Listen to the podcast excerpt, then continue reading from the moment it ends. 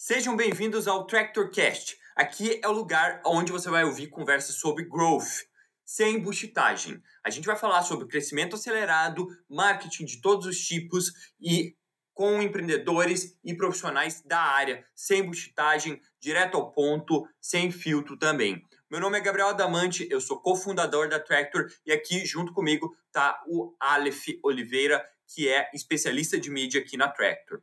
Hoje a gente está conversando com uma convidada muito especial, que é a Luana Toniolo.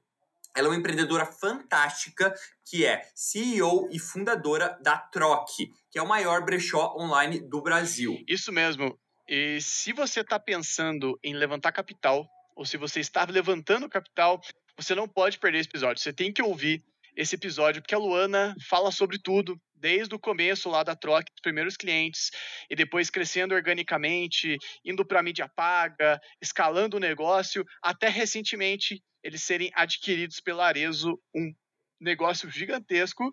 E o mais legal, cara, eu achei, eu achei isso muito legal. Ela abriu o jogo e falou, não falou só sobre a aquisição, mas ela falou sobre como que eles tomaram essa decisão. Eu achei isso fantástico. Eu gostei muito desse episódio, Adam. É, eu também fiquei muito feliz com esse episódio e acho que a Luana falou de muita coisa que ela ainda não tinha falado sobre com a gente aqui. Então, escuta lá que você vai ser o primeiro a escutar. E mais especial ainda, né, Ada? Porque a Troc e a Lu foram um dos nossos primeiros clientes. A gente. Foi fantástico. Muito carinho no coração por eles. É Exatamente. isso. Exatamente. Confere lá.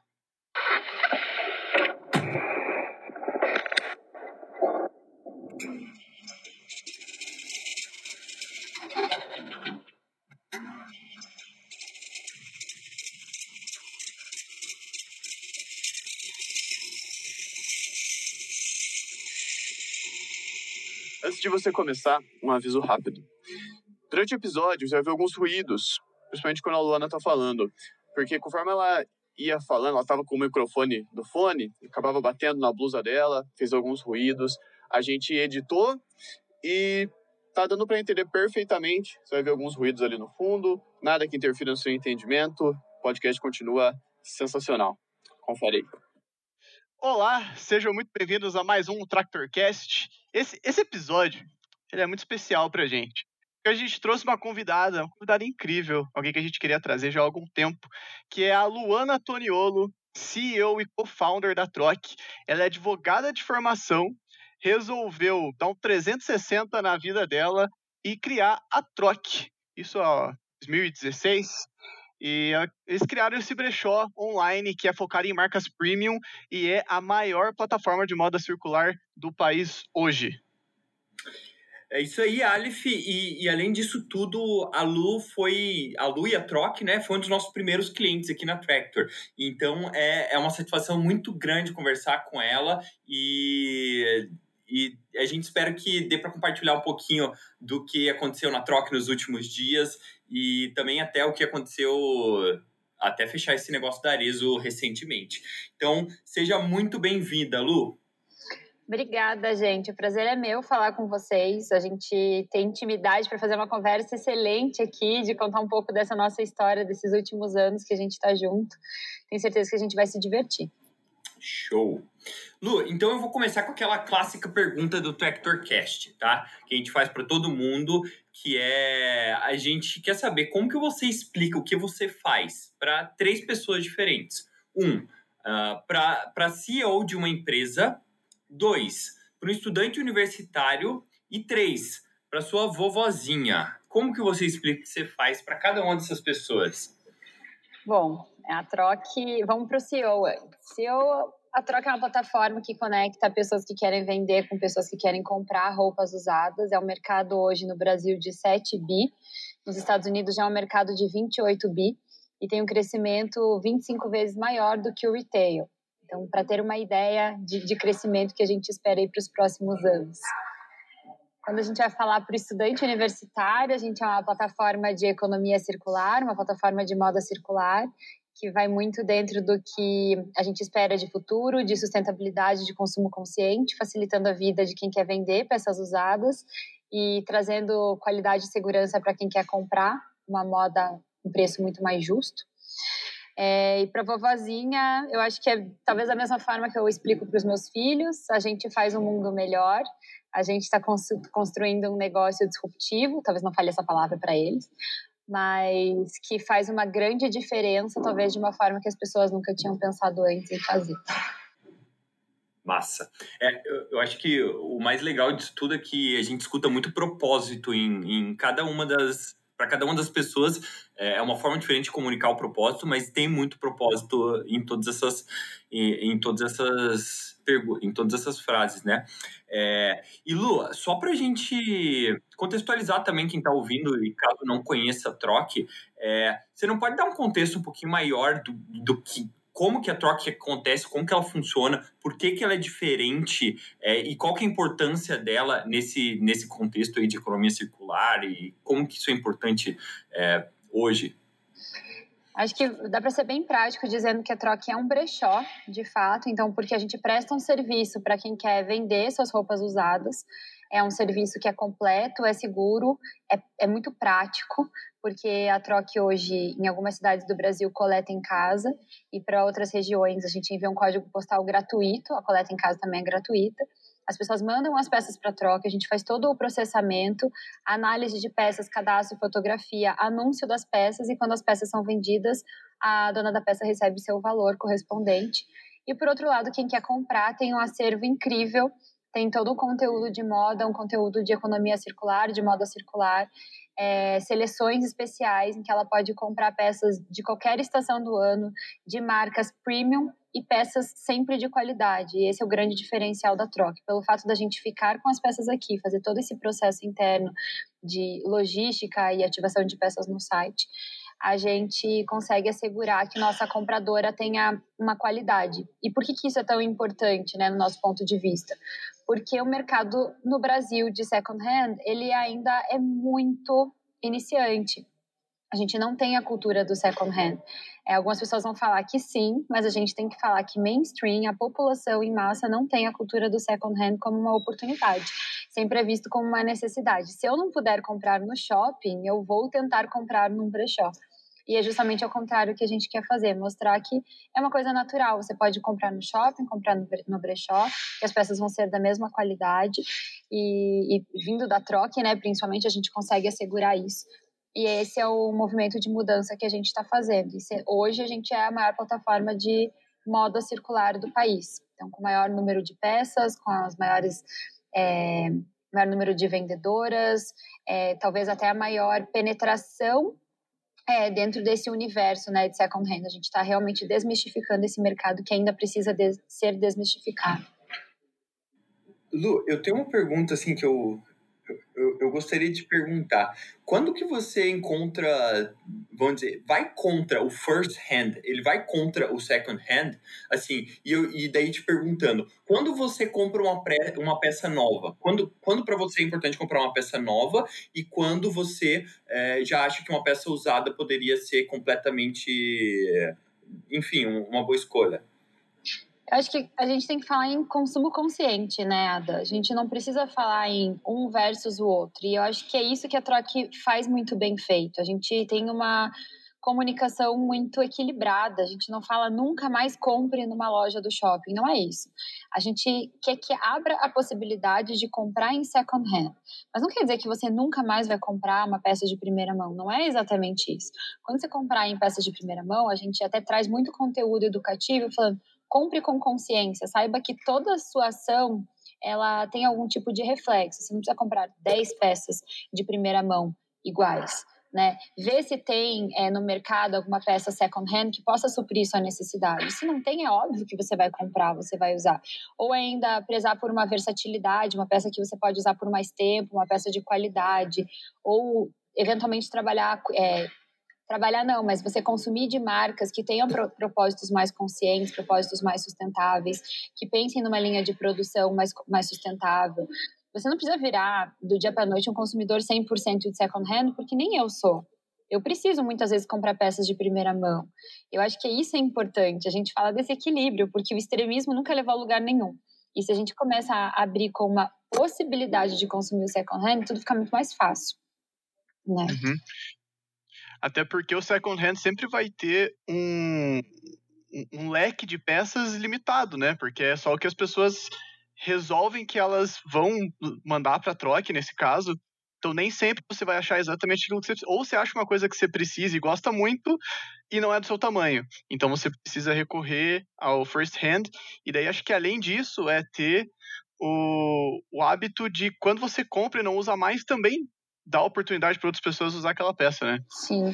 Acho que a ideia é você não gerar mais resíduo, saber que todos os seus atos têm consciência. Você vai comprar, tem, tem algum tipo de reflexo, né? Você ter consciência disso. Vamos pensar que tudo bem você comprar de primeira mão, mas o que, você vai fazer com isso depois? Hoje, todos os anos, a gente tem 500 bilhões de dólares é, estimado de peças que, que, que são lixo, que, que não tem destinação correta. Seja, vão para lixões ou ficam estocadas em guarda-roupas. A gente sabe que isso acontece. Abre o guarda-roupa da maioria das mulheres. As mulheres só usam de 20% a 30% do seu guarda-roupa. Que tal então colocar para circular? E não precisa ser num brechó, não precisa ser a troca, pode ser passando para a vizinha, dando uso, uma finalidade para isso. Porque para algum lugar tem que ir. Tem alguns estudos que mostram que tem peças prontas para os próximos 200 anos. É, então, assim, a gente pode dizer que poderia, a gente poderia sim sobreviver só de second hand, mas não é isso que a gente está propondo. É que as pessoas elas, elas saibam o que fazer com aquilo que tem no guarda-roupa. Gente, faz uma mala, manda para casa da mãe. Eu faço muito isso. Tem peças que eu não mando para troca, que não são aceitas na troca, estão todas na casa da minha mãe. Se minha mãe não fica, passa para minha tia, passa para minha prima. E a gente faz circular. Isso é moda circular, não é necessariamente vender em brechó. Acho que tem alguns pontos aí que a gente pode fazer para que a economia linear ela, ela cesse. A economia linear é você produzir, você consumir e você descartar. E quando você fala economia circular, é você produzir, ter um usuário e daí dar novas vidas na sequência. Então você fica naquela economia cíclica. Isso é muito mais legal. Tudo, gente. A caneca que está em cima da mesa de vocês, o fone de ouvido. Infelizmente, eletrônico tem um ponto negativo que eles realmente têm vida útil, né? Mas tudo, tudo que você tem na tua casa, você pode levar isso para economia circular. E por que não roupa, né? Sendo que é uma coisa que a gente consome muito, principalmente nós mulheres. Uhum. E eu fico pensando aqui como a gente está tá tendo uma discussão, de certa forma, filosófica, né, econômica e filosófica aqui, Sim. e como normalmente esse tipo de conversa, esse tipo de pensamento não vai chegar para grande parte das pessoas. Eu imagino que no começo da troca tinha muito esse entrave, assim, de vocês conseguirem realmente ter uma, uma adoção em massa, ter mais pessoas, conseguir gerar atração para conseguir realmente começar o negócio, né? Hoje é, é sempre, né, depois do fato parece óbvio, mas no começo nunca é óbvio.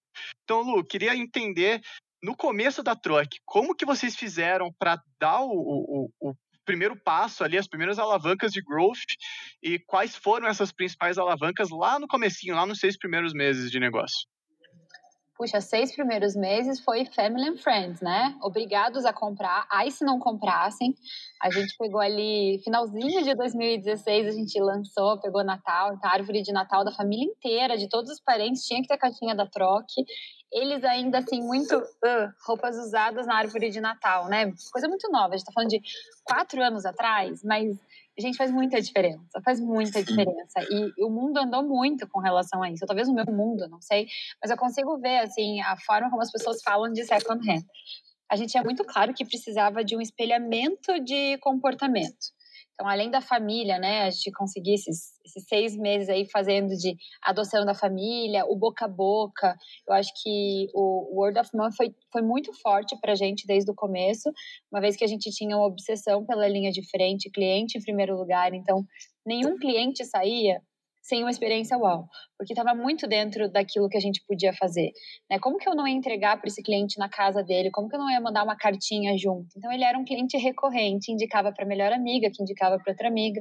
E isso é muito comum, né? Fazer parte dos, dos seis primeiros meses, primeiro ano de uma empresa. E o orgânico ele se faz assim: um produto certo, é, bem servido, né? Você servir muito bem uma dor do mercado. E, e alguma coisa inovadora. Então, foi assim: a gente apostou muito nisso mas eu acho que a gente começou a ganhar uma atração ali, quando começa a falar meio de 2017, é, com espelhamento de comportamento e a gente via que as influencers sempre estiveram muito fortes. Então a gente começou assim a fazer um trabalho com influencers, micro micro, então pegando algumas meninas que tinham um estilo legal aqui em Curitiba, daí a gente foi para uma influencer de São Paulo, depois a gente foi para uma outra influencer chamada Gabriela Pugliese, por coincidência eu falei com ela hoje. É, é legal que, eu, que você vê essa história toda que a gente está construindo junto, como a gente por que, que ela quis fazer com a gente? Porque a gente resolveu um problema para ela. Ela tinha um problema de acúmulo de roupas, ela usava de 20% a 30% do guarda-roupa, a gente era uma plataforma que servia bem. E ao mesmo tempo as pessoas viam ela fazendo economia circular, a moda circular, se interessavam por isso. Elas já comiam o que a influencer comia, elas já dormiam do jeito que a influencer dormia, usava roupa. E por que não, então, a gente trazer ela para esse mundo de second hand? Então, esse espelhamento foi muito importante para a gente até quem conhece um pouquinho mais a Troca, ou vai pesquisar, vai entender que a gente hoje tem mais de 250 influenciadoras trabalhando né, com a gente. Mas isso foi muito orgânico mesmo. É, é, a gente servir da forma que elas precisavam estar servidas e as pessoas, nossa, se, é, se a influencer está falando, quer dizer que é bom. Né? Eu acho que até uhum. hoje, quatro anos depois, a nossa estratégia também, ela ainda agrega bastante. Uhum. E para se aproximar dessas influencers no começo, como que foi, Lu? Vocês tiveram que dar o cachê? Foi na parceria? O que, que você é, pode falar aí? parece, do jeito que você está falando aí, que foi uma coisa um pouco orgânica, até com as influencers, né? Foi, gente. Acho que eu não, não, vou, não vou ser blasé aqui, vou falar que é, não existe não. Acho que vocês já me conhecem, né? não tem não.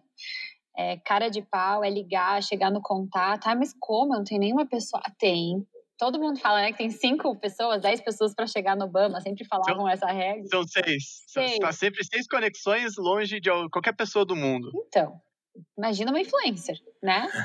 Falando Obama. É, então a gente consegue. Eu acho que não tem o não, é você ir pedindo contato, é você pedir para que sua família inteira comente no post da influencer pedindo que ela faça uma parceria, mande suas peças para troque, que ela use uma peça da troque. É, a estratégia ela é muito mais simples do que a gente cria, assim, a gente sempre cria mil obstáculos para não fazer alguma coisa. E na troca a gente sempre pensou isso. O que, que a gente quer? Qual que é o nosso objetivo? Trazer influencers para troca. Como a gente vai conseguir? Que canal de comunicação que eu tenho? Instagram, que ela usa todos os dias. Então a gente pedia muitas vezes algumas influencers via comentários é para conseguir as lojinhas delas. Outras eu tinha uma amiga de uma amiga de uma amiga que parece que conhecia alguém. Ah, eu ia fuçando, enchendo o saco, ligava, insistente. Algumas lembram até hoje como eu chegava nessas pessoas. E daí, gente, o céu é o limite. Cheguei na Anitta, cheguei Sabrina Sato, é, não sei. Agora a gente tem que entender onde a gente quer chegar, né? Chegamos em Rony, chegamos em Alexandre Birman. É, não tem, não tem não. Então a gente começou fazendo assim. Lógico que eu tinha uma amiga que era amiga da irmã da Gabriela Pugliese. A gente fez com a irmã da Gabriela Pugliese deu certo. Agora a gente precisa sair com a Gabriela Pugliese. Mas a Gabriela já foi nossa primeira contratada, então foi um pouquinho de risco sim. Contrata para a gente ver quanto que dá, orçamento base zero. Então vamos ver quanto que vai dar de retorno. A gente estimava um retorno, deu retorno, a gente começou a repetir esse modelo.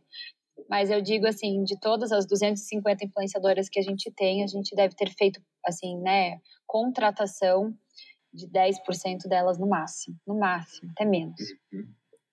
Então, então, vamos dizer assim, se você fosse dar um conselho para quem está querendo trabalhar com influencers, com influenciadores, com influenciadoras e, e tá, tá sem saber para onde ir, eu poderia resumir isso como seja muito insistente e dá um jeito de falar com a pessoa que vai dar certo. Seria isso. Isso, eu acho que tem que ter alinhamento do seu produto, né? Você saber que uhum. você tem um produto bom o suficiente que vai servir essa pessoa. Alinhamento desse influencer com a sua marca. Isso também, a gente já disse não para muitos influencers acertadamente, porque, enfim, trabalhavam com, com valores que não eram os valores da, da, da, da troque. E, e daí insistência, é você conseguir mesmo, porque se você for via agência, hoje, assim, né, é um pouco diferente, eu já fiz amizade lá com as assessoras, tal, que daí vão passando contato, mas é muito caro, não é para um começo de empresa, é muito caro. E também eu acho que não é esperar retorno daquele dia de vendas, sabe? A influenciadora, eu acho que ela faz muito branding também. Não é assim, ah, divulga meu link e quantos reais deu de venda. É uma pessoa, às vezes, chega falando que assistiu a gente dois anos atrás num, num evento, da, num, num programa da Ticiane Pinheiro. é isso, assim, a construção de relacionamento, marcando posição da marca. Tem que ter isso também, porque as pessoas são muito imediatistas em resultado. Então, tem que ter essa maturidade também para trabalhar com influenciadores. Lu, quando que foi o primeiro momento, assim, você se lembra do dia que você, tipo, você tava lá tentando fazer a troca funcionar, você ainda, não sei, imagino que no começo você fica um pouco inseguro, ah, será que esse negócio vai decolar mesmo? Será que ele vai, vai pra frente ou não vai? Você consegue lembrar de algum momento que você pensou, hum, eu acho que eu tô em alguma coisa aqui, acho que esse negócio vai funcionar, hein? Você lembra desse dia? Eu lembro, eu lembro muito. Março de 2017, é, a Troque tinha sido lançada pouquíssimos meses antes, a gente já estava migrando para um barracão grande, assim, já pensando em crescer muito, e a gente recebeu uma mala, eu chamo de mala milionária. Uma cliente mandou uma mala muito boa, de peças muito qualificadas, algumas eu nunca tinha visto, assim, de perto, algumas marcas que não vem, nem vendem no Brasil, enfim. E a gente recebeu aquela mala e todo aquele processo de cadastro da mala foi, foi, foi todo assim um processo muito legal, porque a gente foi aprendendo a melhorar, porque a gente não podia fazer menos que aquilo. E na ativação dessa mala a gente vendeu muito bem, num dia. E não era uma influencer, era uma, uma produto qualificado que serviria bem às pessoas que estavam procurando. Foi, eu lembro do dia que a gente ativou essa mala, que me remete todo ao processo. E, e foi demais, assim, foi um dia, naquela época foi um faturamento de 20 mil reais no dia, eu lembro exatamente. E nos dias seguintes a gente fez uma matéria para a Gazeta do Povo, a gente contou que tinha faturado 20 mil reais. é, foi, foi um dia muito legal, assim, eu sempre lembro, eu trago como referência esse processo, assim, que cada cliente é muito especial. A vendedora é muito especial para a Troc, ela é uma cliente da Troc. É, esse é o nosso grande diferencial, né? A gente constrói a nossa base, o nosso mix de produto. A gente não tem um estoque fixo que a gente vai ligar para um fornecedor, a gente vai construindo o nosso mix de produto. E quando a gente entendeu isso, que quanto mais peças qualificadas a gente tivesse, mais a gente ia faturar, ah, daí é descer a operação, daí é fazer uhum. acontecer. Bem legal. E, e, e o contrário? Eh, teve algum dia que você se lembra, assim, que você não sei, aconteceu alguma coisa, você estava desanimada, você pensa, putz, acho que não vai dar certo esse negócio aqui, não sei, aconteceu ou não dava para crescer mais, você não estava conseguindo é, acertar em alguma coisa. Teve esse momento também? Você já pensou em desistir da troque? Olha, vocês já sabem que eu gosto de falar bem da realidade de empreender, né? Fala a verdade mesmo. É, cara, BO muitos, muitos, assim. É, eu nunca desisti, nunca, nunca, nunca, nunca, nunca imaginei assim, ah, não vai dar certo, ah, é por aqui eu paro. Assim, nunca, nem um dia mas momentos bastante desafiadores a gente já passou. É uma startup, a gente depende de rodadas de investimento. Então, quando começa a ficar perto do dia em que teu caixa está secando e você olha toda aquela turma ali precisando fazer acontecer, você já vendo que não vai fechar o faturamento daquilo que precisa para trazer a receita para cobrir, porque em alguns momentos a gente alcançou o break-even, mas essa não era a estratégia. A estratégia era fazer crescimento. Afinal, a gente está no mercado disruptivo. Então, que, que, que ia ter burn ali no final do mês e não tinha caixa. E olha que eu acho que eu nunca falei isso. Agora eu já estou podendo contar um pouquinho mais, né? Com essa nossa nosso grande finale.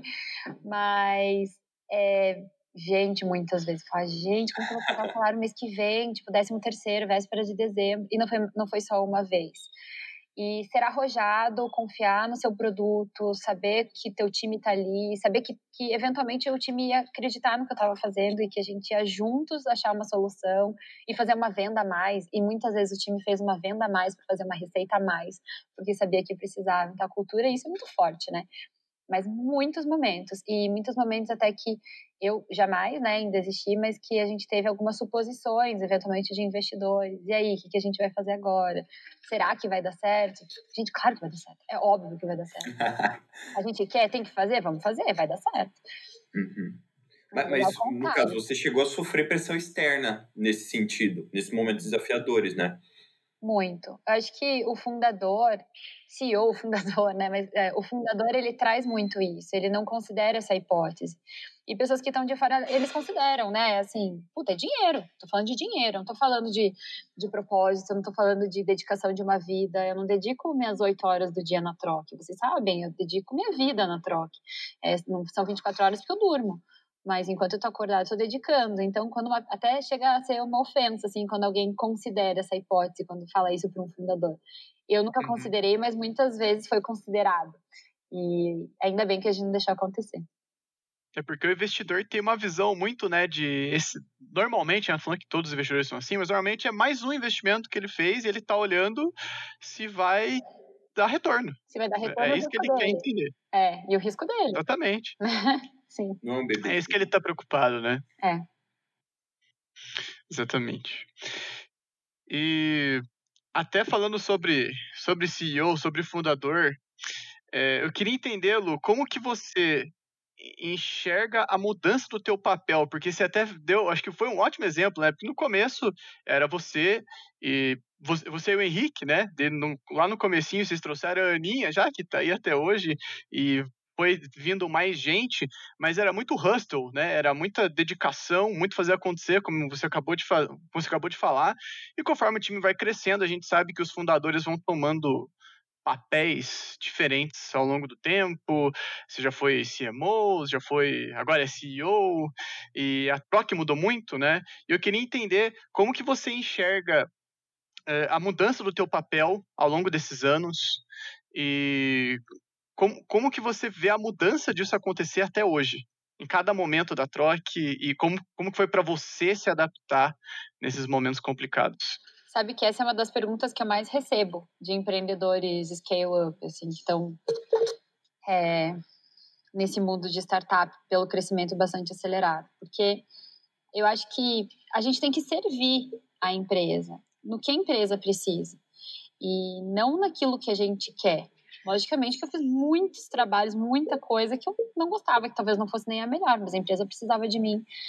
No começo é cadastrar peça, idealizar o negócio, fazer estratégia, construir site, escrever texto de site, é, tirar foto, tudo, fazer a venda. Era a influencer que fazia os stories, a gente é, é muito forte nas redes sociais, a gente começou com um seguidor, dois seguidores, family and friends. Depois a gente foi criando, hoje tem 250 mil seguidores, uma base forte, bem posicionada tudo, né, precisava ser feito. E eu acho que sempre vai ter escassez de tempo, de dinheiro. É, quando você começa um negócio, você não vai chegar já construindo seu time de 20 pessoas, mesmo com muito dinheiro, porque você precisa sentir o um negócio, ver quais são as suas necessidades.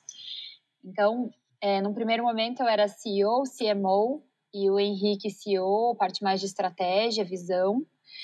É, e eu era também influencer, acho que tudo. Mas ele ficava muito mais com visão e estratégia, analisando o mercado, analisando movimentos de mercado e, e, e perfil de, do mercado fora.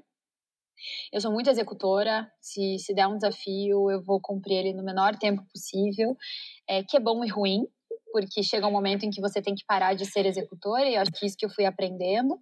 Eu não tenho base de marketing, na verdade eu estudei é, marketing na Harvard, mas foi um curso, um certificado profissional, né? Então eu não tenho toda essa base que vocês hoje fazem na troca, né? Fazem, vieram fazer essa grande diferença na troca, mas eu tinha muito sobre branding, sobre o próprio position, onde a gente queria chegar, é, as vendas orgânicas eu ia muito bem, chegou um momento que eu vi que tinha um teto.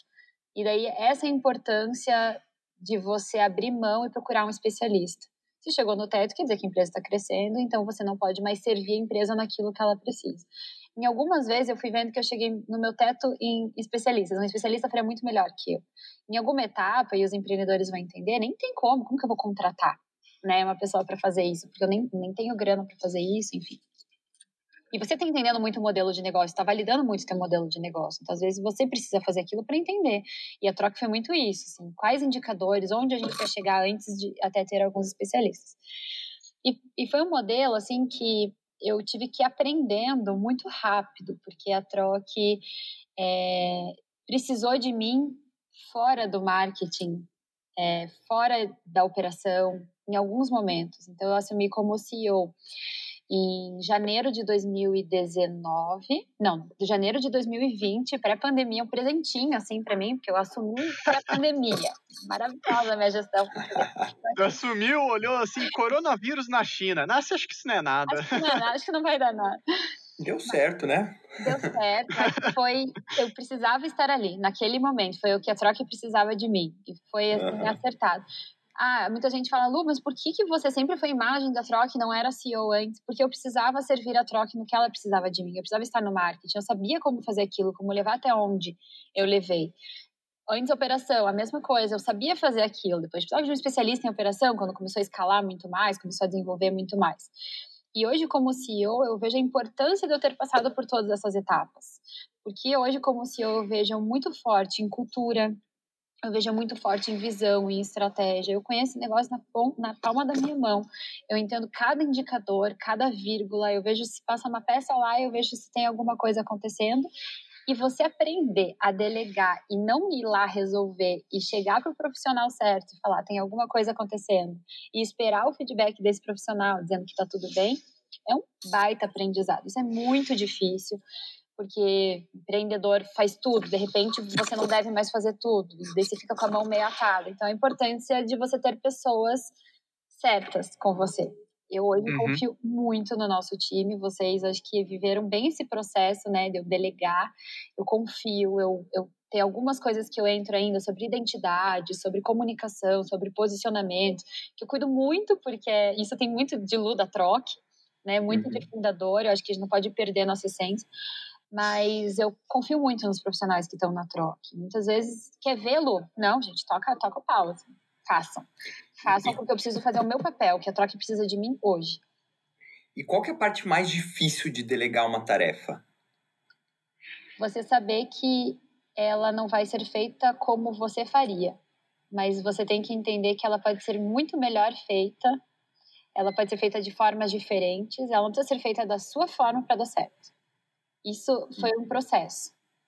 Muitas vezes eu pedia para refazer, pedia para refazer, já não vou negar que eu fui lá fazer essas tarefas.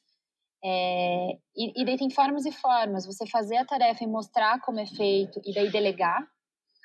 Mas isso é bem difícil, porque nem sempre eu vou fazer da melhor forma. Acho que a vida é isso, né? Na verdade, você, você tem que escolher alguns papéis. E eu fui obrigada a fazer isso, o que foi ótimo. Então eu não tive escolha. Processo de M&A da troca. Eu fiquei imersa dois meses eu, eu respirava isso, eu precisava da a troca precisava de mim nisso. Olhar cada linha do contrato, fazer cada negociação, fazer estratégia futura, ver se fazia sentido escolher, porque a gente teve algumas ofertas, né, de aquisição. Então, a troca precisava de mim, não tinha nada mais importante. A campanha do mês, hum, tanto faz. Se eu não estivesse fazendo aquela, aquele, o futuro da troca. Então eu precisava fazer aquilo e acreditar nas pessoas que estavam fazendo aquilo. Foi forçado, só que foi muito bom, porque foi como um, tipo uma virada de chave forçada. Eu sugiro que as pessoas façam isso. A partir de hoje, eu não faço mais isso. E não um processo de desmame. Porque você faz um processo de desmame, você vai continuar incomodando aquelas pessoas. A gente tem uma profissional aqui na, na Troc, que é a Guile, a Ingrid. E a gente gosta muito de feedback, tem os nossos valores, a transparência. Do final do ano, ela falou para mim assim: não tem problema nenhum em falar isso, vocês conhecem a Guilherme. Ela falou: Lu, eu vejo como você evoluiu como profissional. Porque antes você queria verificar tudo, você queria o perfeccionismo em tudo, o teu perfeccionismo, né? O que eu acreditava ser melhor. E eu comecei a confiar mais, delegar mais, e as coisas começaram a ir melhor.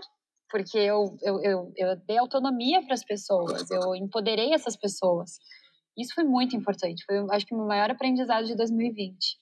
E hoje eu estou pronta para ser a CEO que a Troque precisa. Eu não vou, não vou ficar entrando em indicadores pequenos. Eu sei que cada um vai estar responsável pelas suas responsabilidades. Uhum. Muito legal, muito legal. E uma coisa, uma coisa que me chama a atenção na, no jeito que você falou, Lu, é que você fala assim, é, é, o que a troque precisa, né? Como se a troque te chamasse, sim, falasse, oh, agora você precisa ir para cá ou ir para lá. Só que acho que talvez para quem não esteja muito no meio do, não seja o empreendedor, não, não esteja dentro desses vários papéis, é, não vai entender que não é, tipo, não é claro, né? Não é uma coisa assim, tipo, você chega lá e de repente tem uma voz da consciência falando hoje você precisa sair do marketing e virar CEO. Não, não é isso, né? Acho que tem algumas algumas dicas ali, né, coisas que vão acontecer na operação e que vai ajudando o empreendedor a entender que o papel dele está mudando. E eu queria entender se quando chega um empreendedor, né, você falou que muitos empreendedores chegam para você para perguntar sobre isso. O que você falaria para eles, tipo, ó, fica atento a. É, se essas coisas estiverem acontecendo, talvez você tenha que mudar teu papel? Talvez a tua empresa precise que você mude de papel. Você conseguiria, tipo, dar alguns pontos, algumas dicas nesse sentido? Acho que cada caso é um caso muito específico, a depender do negócio, mas um bom planejamento, que é, é uma empresa vai precisar ter, e você vê como que está sendo cumprido esse planejamento, quando você vai encontrar um furo e você tem ou não tem aquele profissional para resolver esse problema e executar esse planejamento que você tem. E como hoje, ah, me agradeceram por eu ter feito uma live ontem de última hora com uma influencer. Gente, eu tô aqui para servir a troca. Isso, isso tem que estar na cabeça dos empreendedores. Lógico que eu vou entrar sob demanda. Ah, você não faz mais campanha? Eu não faço, mas sob demanda vão me chamar e falar aniversário da Troc. Lu, vamos conversar sobre identidade de campanha da Troc, isso é muito especial, porque é uma questão institucional. Eu tô aqui para servir. Com certeza eu vou estar tá lá. Mas dentro de um planejamento, tem coisas que são as prioridades. Você saber falar não para algumas coisas é muito mais difícil. É muito mais difícil. É, eu acho que isso, quando a gente tem um planejamento mais claro, que é, é isso que eu sempre oriento, você fica, fica, tudo, tudo fica mais claro, né? Eu tenho meus indicadores para onde que eu tenho que ir, não estou indo, eu não tenho um profissional para cobrir isso, então eu vou me dedicar ao máximo, obstinação para encontrar alcançar esse indicador, e daí a empresa precisa de você nesse lugar. Ah, eventualmente em outro lugar no próximo mês ou no próximo trimestre. E acho que isso fica, lógico, muito mais fácil quando você tem. Hoje eu, eu posso ser CEO, estar com um bom planejamento, ter uma visão de negócio. Hoje eu tenho os próximos quatro, cinco anos bem, estrutura, bem estruturados, numa visão muito clara. Esse é o grande papel do CEO, né? Eu tô amando. Tô, tô no meu lugar. Achei meu lugar. Então eu vou fazer uma pergunta capiciosa aqui. Vamos ver se você pode responder. Tá. É, do que, que a troca precisa hoje? Qual que vai ser o foco? Para onde que está mirando o plano? Ada, a gente tem muitas oportunidades hoje. A Troca está num crescimento, a gente vai fazer um crescimento aí de 20 vezes para os próximos anos. Aí, daí crescer real, crescer em time, crescer em resultados, crescer em produtos, em modelos de negócio. É, a gente vai ter que saber escolher quais são as oportunidades que a gente, quais são os desafios que a gente vai abraçar e aquilo que faz mais sentido dentro desse futuro que a gente está construindo. É, eu não posso trazer quais são esses desafios, né? Porque, enfim, isso, isso ainda está é, tá muito dentro de casa. Mas principalmente falando, né? Não falei da, da, de fazer parte do Grupo Arezo, mas é uma, infin, uma infinidade de, de oportunidades que, que acabam surgindo todos os dias. É, a gente vai, a gente tem nosso, nosso principal negócio, que é o e-commerce, então agora a gente tem um processo é, extremamente escalável é, em operação, é, a gente vai acelerar essa nossa operação. É, os números vão ser assustadoramente grandes em número de peças processadas, ativadas dia. A gente vai fazer de fato acontecer a moda circular. A gente tem, né, na nossa visão, ser a maior referência em consumo consciente no mercado de moda brasileiro. É, fazendo parte do grupo da maior House of Brands do Brasil, a gente, de certa forma, já é. Mas a gente não para por aí. Né? Existem várias é, vertentes que a gente pode entrar para fazer essa desmistificação do second hand no Brasil. A gente sabe que existem outros players é, que estão fazendo esse trabalho e vocês já sabem minha visão sobre isso. Eu acho isso animal. Eu acho que quanto mais é, os outros players crescerem, a gente vai fazer uma disrupção e daí todo mundo sai ganhando. Acho que é um ganha-ganha de marcas, ganha-ganha de, de outras plataformas, de sociedade, de futuro, porque a gente está aqui para isso no final do dia, né, para fazer um mundo muito mais sustentável, para a gente ter menos impacto nessa indústria da moda no nosso país. E eu, eu sei que eu estou dando mil voltas aqui, eu não posso te contar muita coisa do que vai acontecer, mas é, é, saber escolher bem essas oportunidades que estão surgindo. Quando você fala de junção com o Grupo Areia, vocês podem imaginar o tamanho das oportunidades que vem.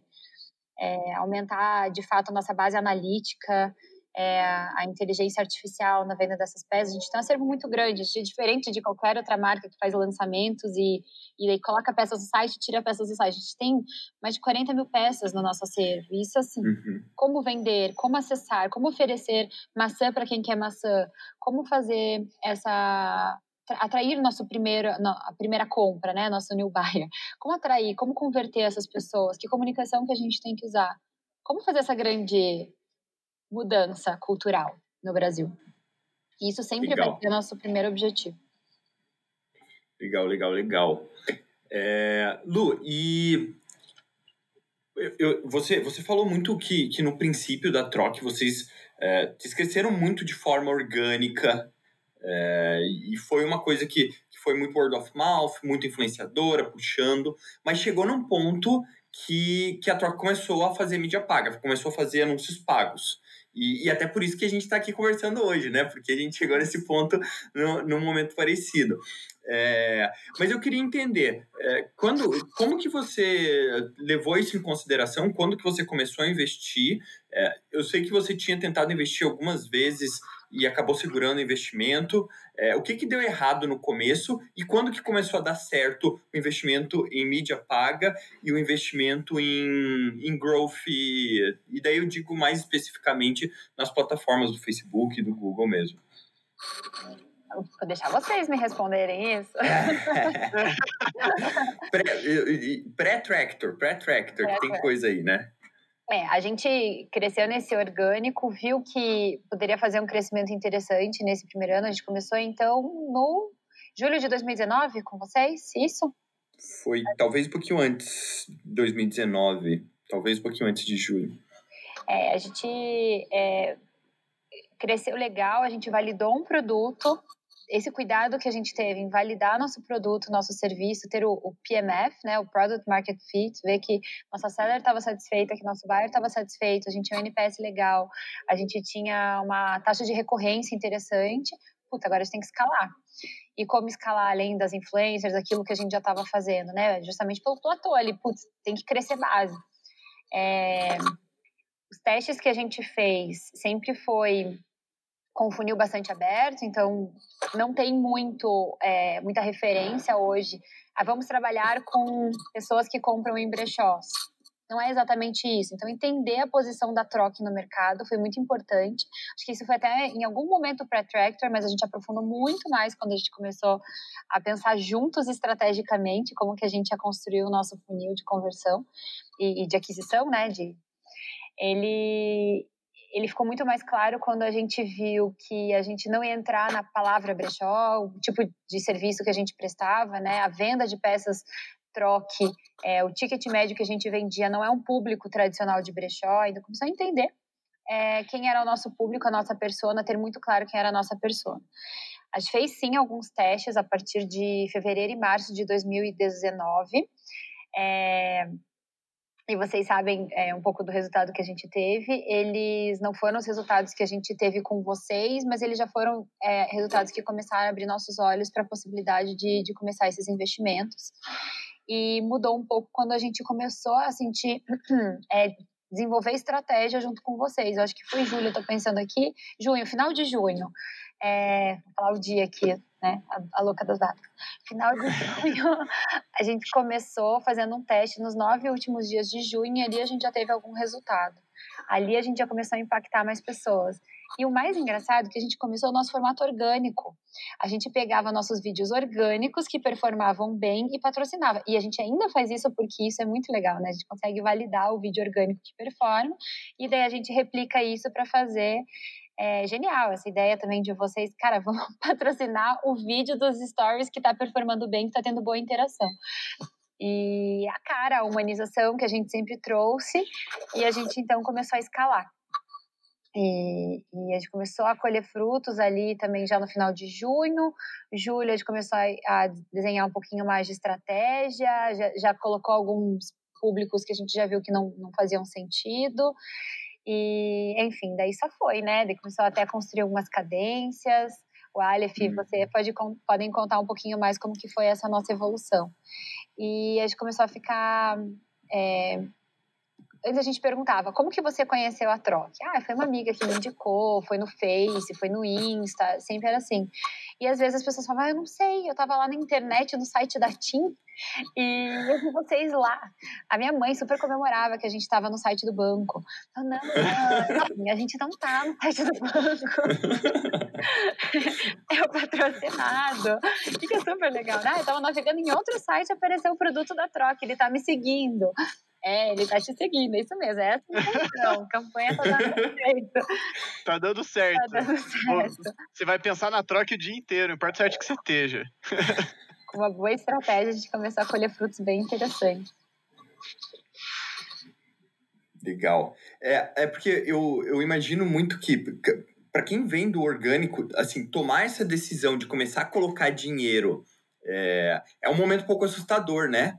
Porque, poxa, às vezes você vai gastar 10 mil reais lá. Poxa, 10 mil reais, você mesmo falou, teve vezes que esse dinheiro era essencial para fazer a folha, para fazer coisas que você precisava. Mas chega num ponto que ele é lucrativo. Então você tem que colocar 10 mil reais para gerar mais, um ROAS maior, né? É. Então, em, em, pegar essa mentalidade que eu vou colocar um real aqui, eu vou receber dois de volta, é, quando você entende essa formulazinha, aí eu acho que é o momento de começar a escalar um pouquinho mais a, a operação de mídia, né?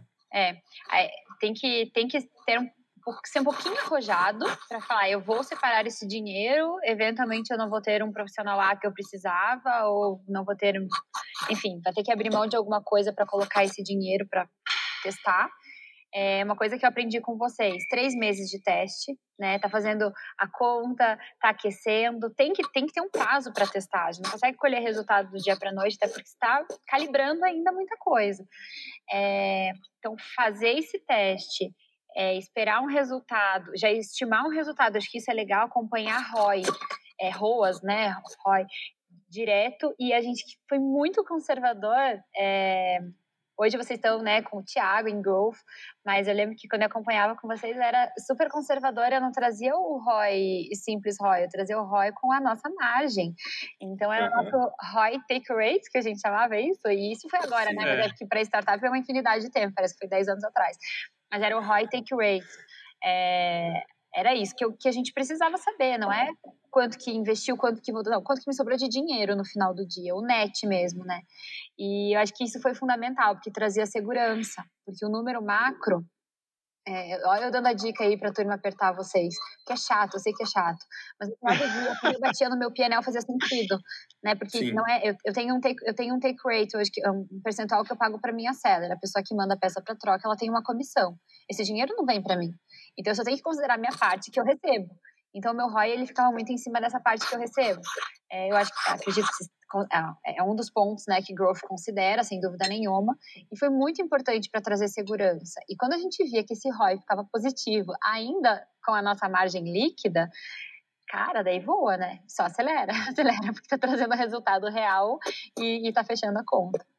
Sim, mas, mas eu, acho, eu acho isso tão importante. É tem, às vezes a gente fica um pouco apegado demais a, ao método, à teoria, do jeito que está escrito ali. Não, você tem que adaptar isso para sua situação, você tem que fazer funcionar financeiramente, especificamente para o seu negócio, principalmente se está falando de mídia paga.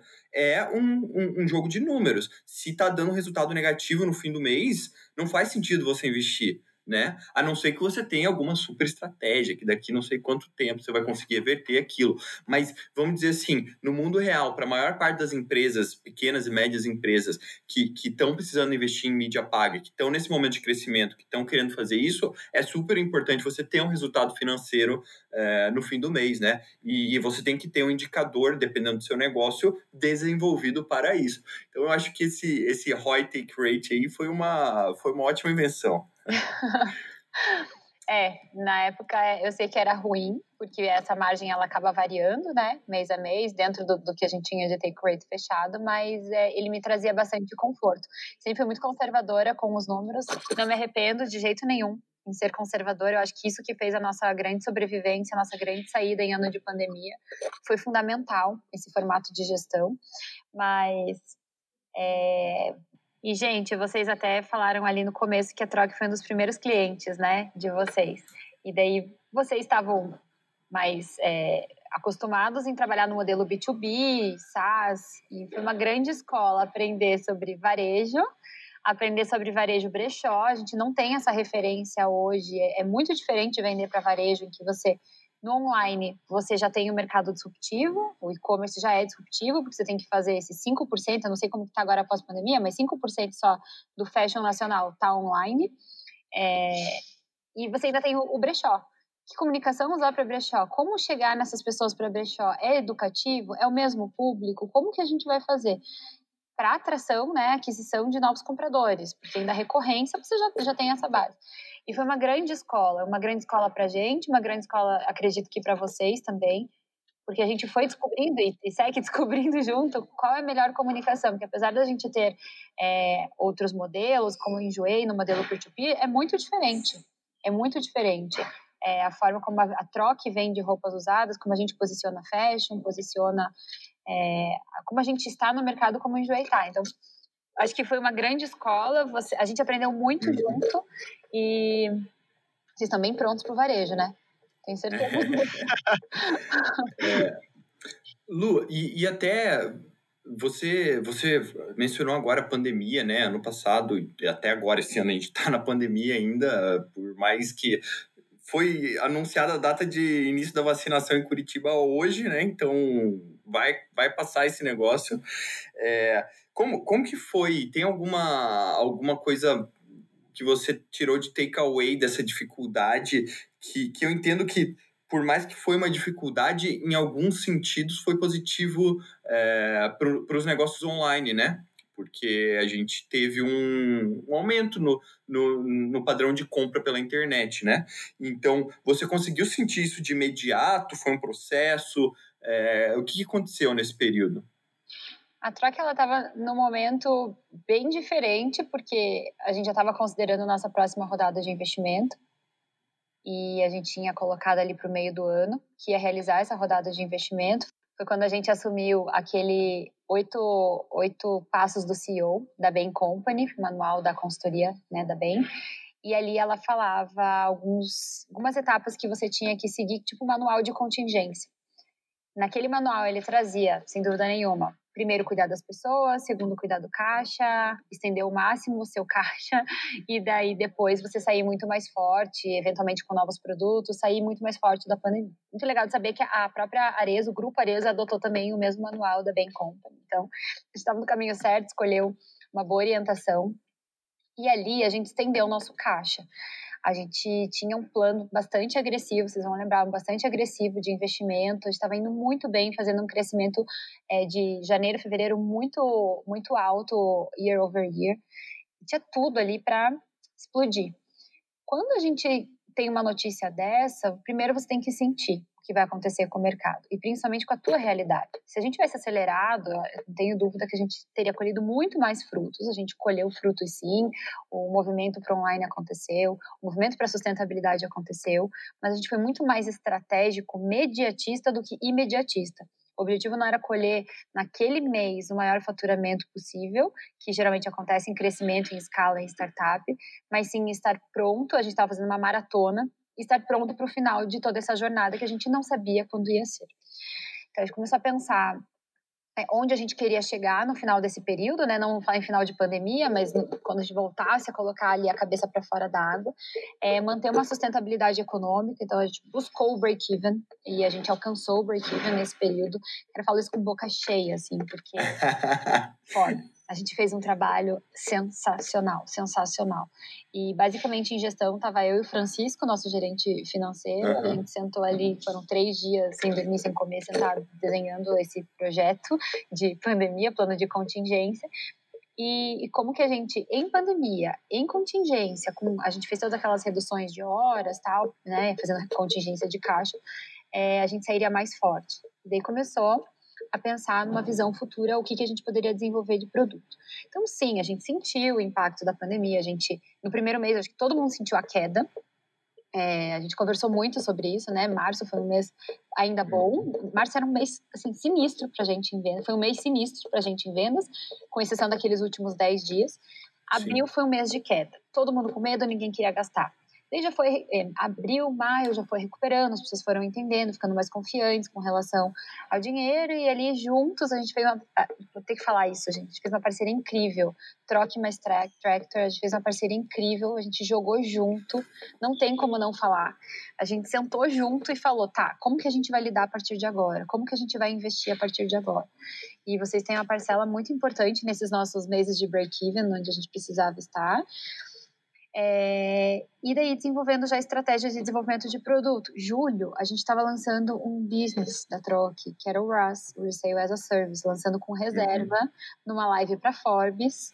É, exclusiva para Forbes. Outubro a gente já estava lançando um produto para Arezo e novembro a gente já estava com aquisição. Então a gente pensou muito a longo prazo. Ser uhum. mais consistente, mais sustentável durante o ano e menos pegar essa onda. Mas lógico, que, que aconteceu? Fila de espera para mandar peças para troca, porque as pessoas estavam em casa, as pessoas começaram a repensar, elas deram aquele break, começaram a repensar que, que mundo que elas queriam, então a sustentabilidade teve um papel muito forte. Mas o maior ganho que a gente teve em sustentabilidade, em mudança de comportamento para online, foi a gente se aproximar desses grandes grupos, foi a gente abrir os olhos de é, outros grupos também para uma eventual aquisição, é uma, um amplo leque de investidores interessados em investir na troca. A nossa estratégia ela foi muito maior, sabe, do que colher fruto ali para aqueles meses. Aqueles meses a gente só queria break-var mesmo e ter certeza de que a gente ia construir algo muito maior para pós-pandemia. Não é falar pós-pandemia, né? Porque a gente tá na pandemia. É, não é para falar pós-pandemia ainda. Ainda, ainda. Ainda. Logo é. Então, uh, Lu, ó, você já passou por basicamente tipo, todas as fases de levantar o capital, né? Eu não sei, talvez tenha ficado faltando uma Series D, mas pra, quando você é adquirido, não sei se é necessário, né? É, mas eu, eu, e tipo, eu sei que você passou por, por vários investimentos, você passou por sócios diferentes, eu sei que entrou gente, que saiu gente em algum momento, então é, teve um, um, vamos dizer assim, um histórico longo, entraram pessoas diferentes, com objetivos diferentes, é, e, e eu queria entender de você. O que, que quais foram os seus aprendizados nesse processo? É, o, o que, que você procura no investidor, sabe? Como que você identifica um investidor que vai te trazer sucesso?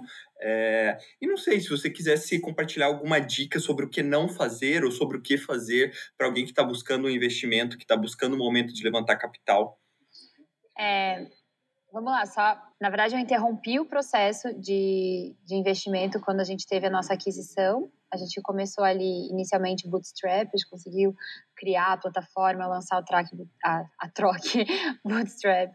É, na sequência a gente teve anjo investidor uhum. depois a gente fez uma rodada seed, que daí veio com um fundo de investimento, a Honey Island Capital, baita fundo de investimento. É, e daí na sequência, no momento que a gente estava indo para um Series A, a uhum. gente foi, depois acho que eu vou contar um pouquinho mais disso, mas a gente foi convidado a fazer essa venda e fez muito sentido. É, assim, sem dúvida nenhuma, eu sempre falei sobre smart money, sempre. Não é só dinheiro por dinheiro, dinheiro custa caro, tem que cuidar muito com quem está fazendo esse investimento. Mas basicamente acertar o investidor é muito importante e, e ganhar esse voto de confiança. Mais uma vez, o dinheiro custa caro se você erra o investidor e você tem alguém atrapalhando ali, eventualmente, naquilo que você está obstinado a fazer acontecer. Quando você fala de fundo de investimento, eu acho que da mesma forma, você... Eu sempre fiz, sempre não porque foi só o único fundo, mas eu fiz uma due diligence do meu lado, perguntando para os investidos é, o que estavam achando daquele fundo de investimento. Eu fiz isso da RAI, é, eles sabem disso, da Honey Island, e o feedback foi exatamente o feedback que eu dou hoje para todas as investidas. Eles foram muito meus parceiros. Eu tinha a Mari hoje é quem toca o, o fundo. Ela foi muitas vezes a minha sócia aqui dentro, a pessoa que eu tinha para dividir, que, que levantava junto comigo, que vamos lá, vamos fazer acontecer. Você está sempre resguardada. No momento de pandemia também confiou na estratégia. Eu acho que, que foi fundamental. Quando eu falo de entrada da reserva, né, que era nosso investidor minoritário, eles tinham ali 5%, era mais uma questão de alinhamento de valores tal. É, foi muito importante.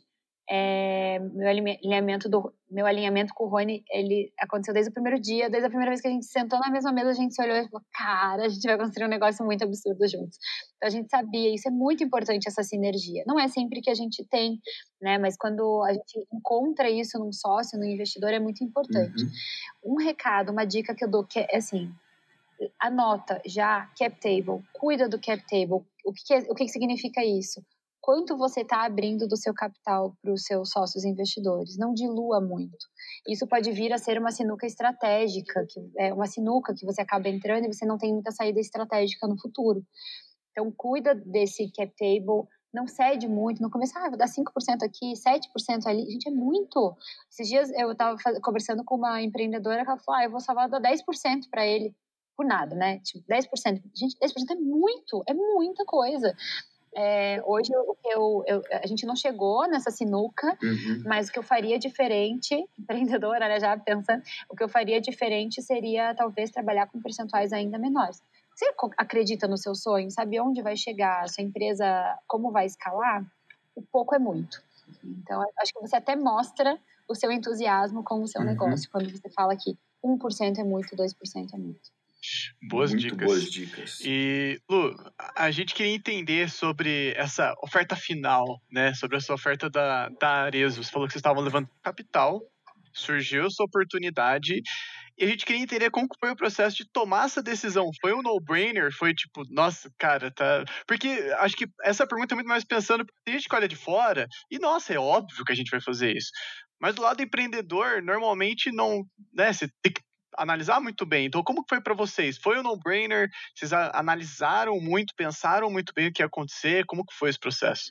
Não, ele foi um processo, foi um processo de amadurecimento. É, a gente sim estava fazendo a nossa rodada de investimento, a gente já estava com uma parceria com o Grupo Arezo para lançar esse nosso produto de logística reversa. E eu cavei muito bem, eu lembro quando eles estavam falando que eles iam construir um processo de logística reversa, eu falei, não, deixa a gente validar, deixa a gente fazer um MVP aqui, eu vou servir teu cliente da melhor forma, me dá até dezembro para eu validar isso para vocês. Só que eu realmente acredito que isso chamou atenção neles, esse, esse mindset, né? Startup chama muita atenção nisso. Em um mês e meio a gente já estava com o nosso produto pronto ali para eles poderem executar. Caraca, o que, que é isso, né? Uma empresa gigantesca vendo isso acontecer tão rápido. Do lado de cá, a gente é muito mais ágil, né? Startup é muito mais ágil para fazer acontecer e, e, entrega muito rápido. É, é para isso que a gente está aqui. E um dia é, já falando, já, ainda nesse processo de prestação de serviço, de parceria, a, a turma de M&A, que hoje são meus super parceiros, é, participaram do call. Eu achei estranho quem que são essas pessoas. Já dei um LinkedIn ali, vi que era relação com investidores M&A. Eu falei, Ih. eles falaram, não, quanto que vocês conseguem é, suprir né, nossa oferta? Porque a gente está falando de um grupo gigantesco, né? Uma base de 10 milhões de clientes lá. Como que, como que vocês conseguem suprir essa nossa oferta de produtos que nossos clientes vão mandar? Ele falou, ah, a gente vai fazer uma rodada de investimento, a gente espera que para os próximos seis meses a gente esteja muito mais robusto, porque a gente tem um processo que é extremamente escalável, mas a gente precisa escalar.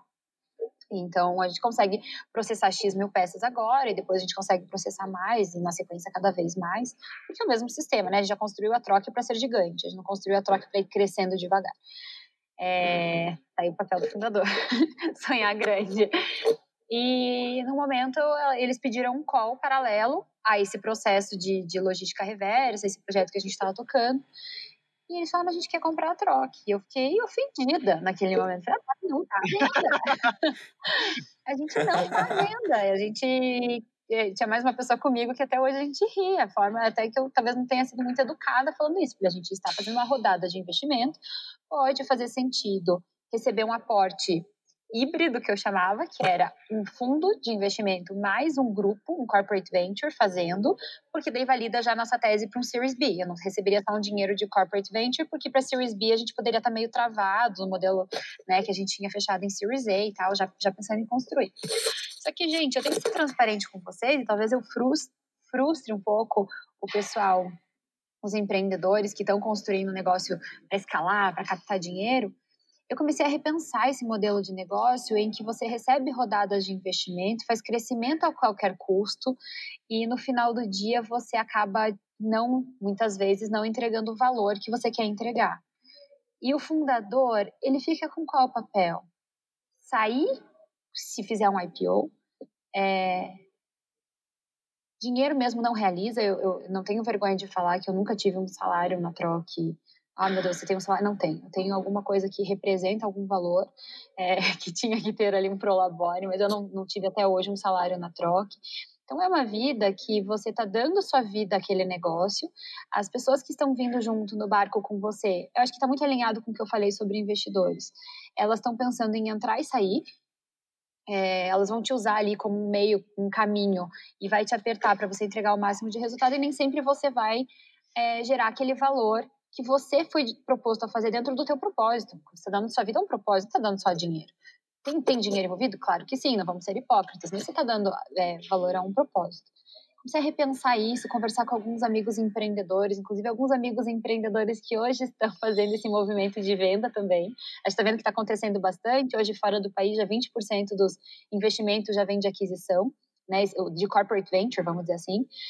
E eu comecei a repensar. A primeira vez que eu falei para o Henrique, o Henrique não é mais, não, não é mais, não está mais na gestão da Troc, mas é meu marido, fundador da Troc. Então vocês podem imaginar como a gente troca figurinha sobre Troc. Ele abriu o olho desse tamanho. Eu falei, como assim você não acredita nesse modelo? É o Vale do Silício, é Uber? Né? Gente, eu não acredito, eu não tô acreditando. Eu não sei onde que vai acabar essa jornada. E talvez eu não tenha tanto prazer nessa jornada que vai acontecer. Ele falou, cara, então você tem que repensar. É agora. É agora, porque você vai fazer um Series A, daí só começa Series B, Series C e, e sem fim. E daí eu, muito motivada por um empreendedor que eu admiro muito, é, muito mesmo, acho que está muito prestes de virar um unicórnio, ele está nem um pouco preocupado em virar um unicórnio, está preocupado em gerar valor na empresa dele hoje. Ele falou, cara, considere essa hipótese, porque talvez aí esteja a sua grande paixão, você conseguir realizar teu, teu, é, tua obstinação, teu propósito. E daí eu falei, bom, vocês querem, façam uma proposta. Só que nesse façam uma proposta veio para a mesa mais dois grandes players do varejo. Eu não posso falar, né? Enfim, NDA e tudo que a gente assinou, mas vocês podem imaginar esses gigantes que estão comprando todo mundo aí no mercado. E eu entrei daí num processo, já estava amadurecida, já tinha entendido onde que eu via que a troca poderia chegar. E eu entendi que com sinergia, a gente está tá, tá no mercado disruptivo, a gente está fazendo crescimento, mas com sinergia com essa base de 10 milhões, com os valores dessas empresas, é, são todas empresas muito grandes, empresas de bi, é, que, que tinham interesse em fazer essa aquisição, a gente ia chegar muito mais rápido no objetivo. A gente não ia ter que ficar queimando dinheiro, ficar fazendo crescimento a qualquer custo. A gente chegaria muito mais rápido, porque a gente ia ter a chancela desses grandes grupos. Second hand não é mais macro tendência, second hand está acontecendo. E daí foi um processo muito de conversas, de valores. É, pode, a gente pode parecer que não, mas eu sentei na mesa e conversava sobre valores. Eu queria saber quem é sua família, quem são seus amigos. Vamos tomar um shopping, vamos, vamos conversar para saber com quem que vai estar do outro lado da mesa, que depois vai estar do mesmo lado da mesa. E daí Arezo foi assim uma boa surpresa, tanto a diretoria quanto o próprio Alexandre. E no meio do caminho veio a aquisição. As pessoas acham que a aquisição da troca veio como consequência da aquisição da reserva, mas absolutamente não. Foram dois processos individuais. Teve alguns momentos que a aquisição da troca veio mais rápido do que a aquisição da reserva pelo grupo Arezo. Eles contaram isso para mim depois. Foi, foi, foi completamente paralelo. E quando o Rony me ligou para contar sobre a aquisição pela Arezo, e a gente estava naquele processo de decisão, 15 minutos antes eu tinha mandado a assinatura do primeiro documento, que é o memorando de entendimentos que a gente assina. Eu tinha mandado para Arezo, eu tinha que assinar com alguém. Eu tinha que estar na decisão, estava na minha mesa, assim, três. Com quem que eu vou assinar? Com quem que eu vou assinar? Tipo, desesperada. E 15 minutos depois, o Rony, sem saber, me ligou, Lu, a gente vai vender para Arezo. Ele sabendo, não sabia exatamente, mas sabia que eu estava passando por esse momento, ele sabia que tinha essas hipóteses, não sabia em que passo que estava, porque, enfim, né, ele estava se virando lá com, com Arezo. E eu falei, cara, eu acertei demais, porque se eu tô muito alinhada com o Rony, o Rony tá alinhado. Cara, eu acertei demais. Eu nem pensei, e eu gritava aqui dentro. Cara, os nossos valores são muito alinhados. E hoje, né, já passada a aquisição, a gente tá ainda nesse processo de closing e tal, mas, cara, eu vejo que eu encontrei minha turma, assim, é muito massa fazer um processo de aquisição. A gente vai fazer um negócio muito foda, a gente vai deixar um legado muito foda. E eu acho que eu não poderia estar mais motivada. E por que, que eu preciso estar motivada, Luana? Né? Todo mundo tem que estar. Porque eu consigo levar essa energia para o nosso time, eu consigo fazer isso na nossa cultura. Meu olho brilha, vocês sabem quanto a gente está aqui se olhando no podcast, mas se olhando. É, meu olho brilha quando eu falo desse futuro que a gente está construindo e talvez não brilhasse naquele outro modelo.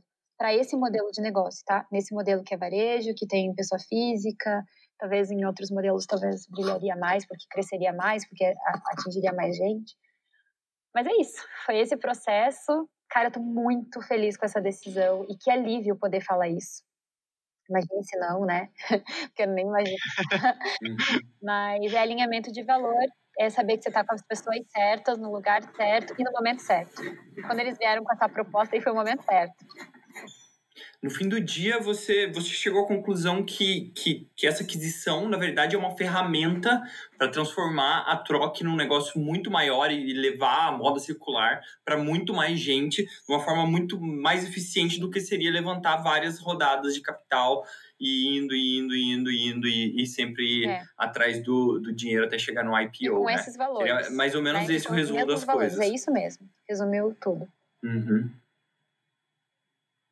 Você encontrou os valores Posso falar na, que o que está escrito aqui é, nas nossas paredes, aquilo que a gente fala todas as semanas com todo o nosso time, são os mesmos que estão na parede deles, que eles reforçam todos os dias com o time deles. Gente, é, são os mesmos, é a mesma escrita. É, eu acho que quando a gente vê o anúncio ao uhum. mercado, né, eles são uma empresa de capital aberto, a gente fez um anúncio ao mercado logo que a gente assinou. É, a forma como o Alexandre fala fica muito claro. Quem conhece um pouquinho da história da troca, a forma como o Alexandre fala, a gente brifou nada, gente. A gente sentou ali, ligou a câmera e fez o anúncio ao mercado. Não precisou, a gente é alinhado. A gente tem os mesmos valores. A gente, a gente enxerga o mundo da mesma forma. Uhum. E eu, muito orgulho para a Troc, né? Tá dentro desse grupo, não só a maior House of Brands do Brasil, mas essa House of Brands que está inovando, está mostrando inovação. Hoje eles com essa aquisição da reserva, a forma como eles trabalham sustentabilidade, a forma como eles estão olhando para a sustentabilidade, trazendo a troca para dentro do grupo, não só com simples projetos, né, acontecendo, paralelo, acontecendo paralelamente ao, ao modelo principal deles, no dia a dia a gente sente todas as marcas do grupo buscando como que a gente pode fazer um projeto de sustentabilidade, impacto social também, eles veem muito valor. E a gente está sendo muito bem recebido lá dentro também, como a gente estava esperando vocês chegarem, sempre. Era isso que a gente estava esperando. Parece que fal, faltava isso dentro do time deles. É essa sensação que a gente tem. Não só eu, né? Acho que todo mundo que está tendo essa integração dentro do grupo está sentindo isso.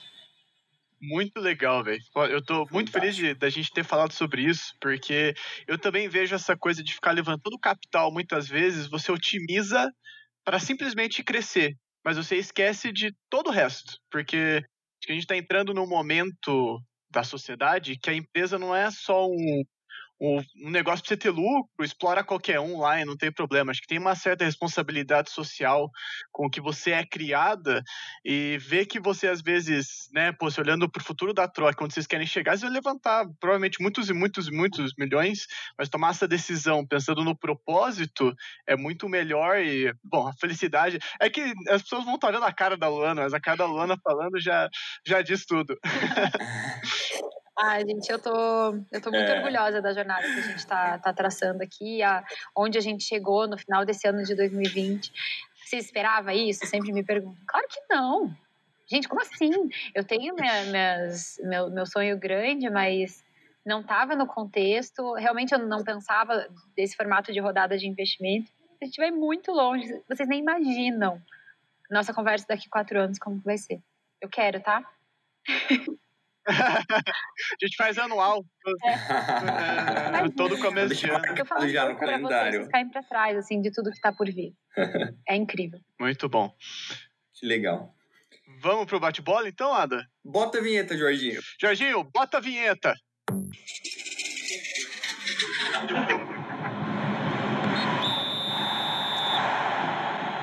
Bate-bola, jogo rápido. Vamos lá. Bate-bola, jogo rápido. Luana, um livro. Eu tô lendo agora e tô amando Founder's Mentality, a mentalidade do fundador. É o manual que eu precisava para esse momento. Uma empreendedora. Ai, Luiz Helena Trajano. Eu, pode ser batido, mas, gente, ela é demais. É ah, fala você mesma. Luana Toniolo, pô. Oh. um podcast. Puxa. Vamos pro próximo. Uma série. Ah, boa! não, não, vamos lá. Podcast, é, podcast da Oprah. É, adoro o podcast da Oprah. Muito desenvolvimento pessoal também, o Super Soul. E papo de CEO também eu aprendo bastante a ser CEO. Muito bom. Uma série.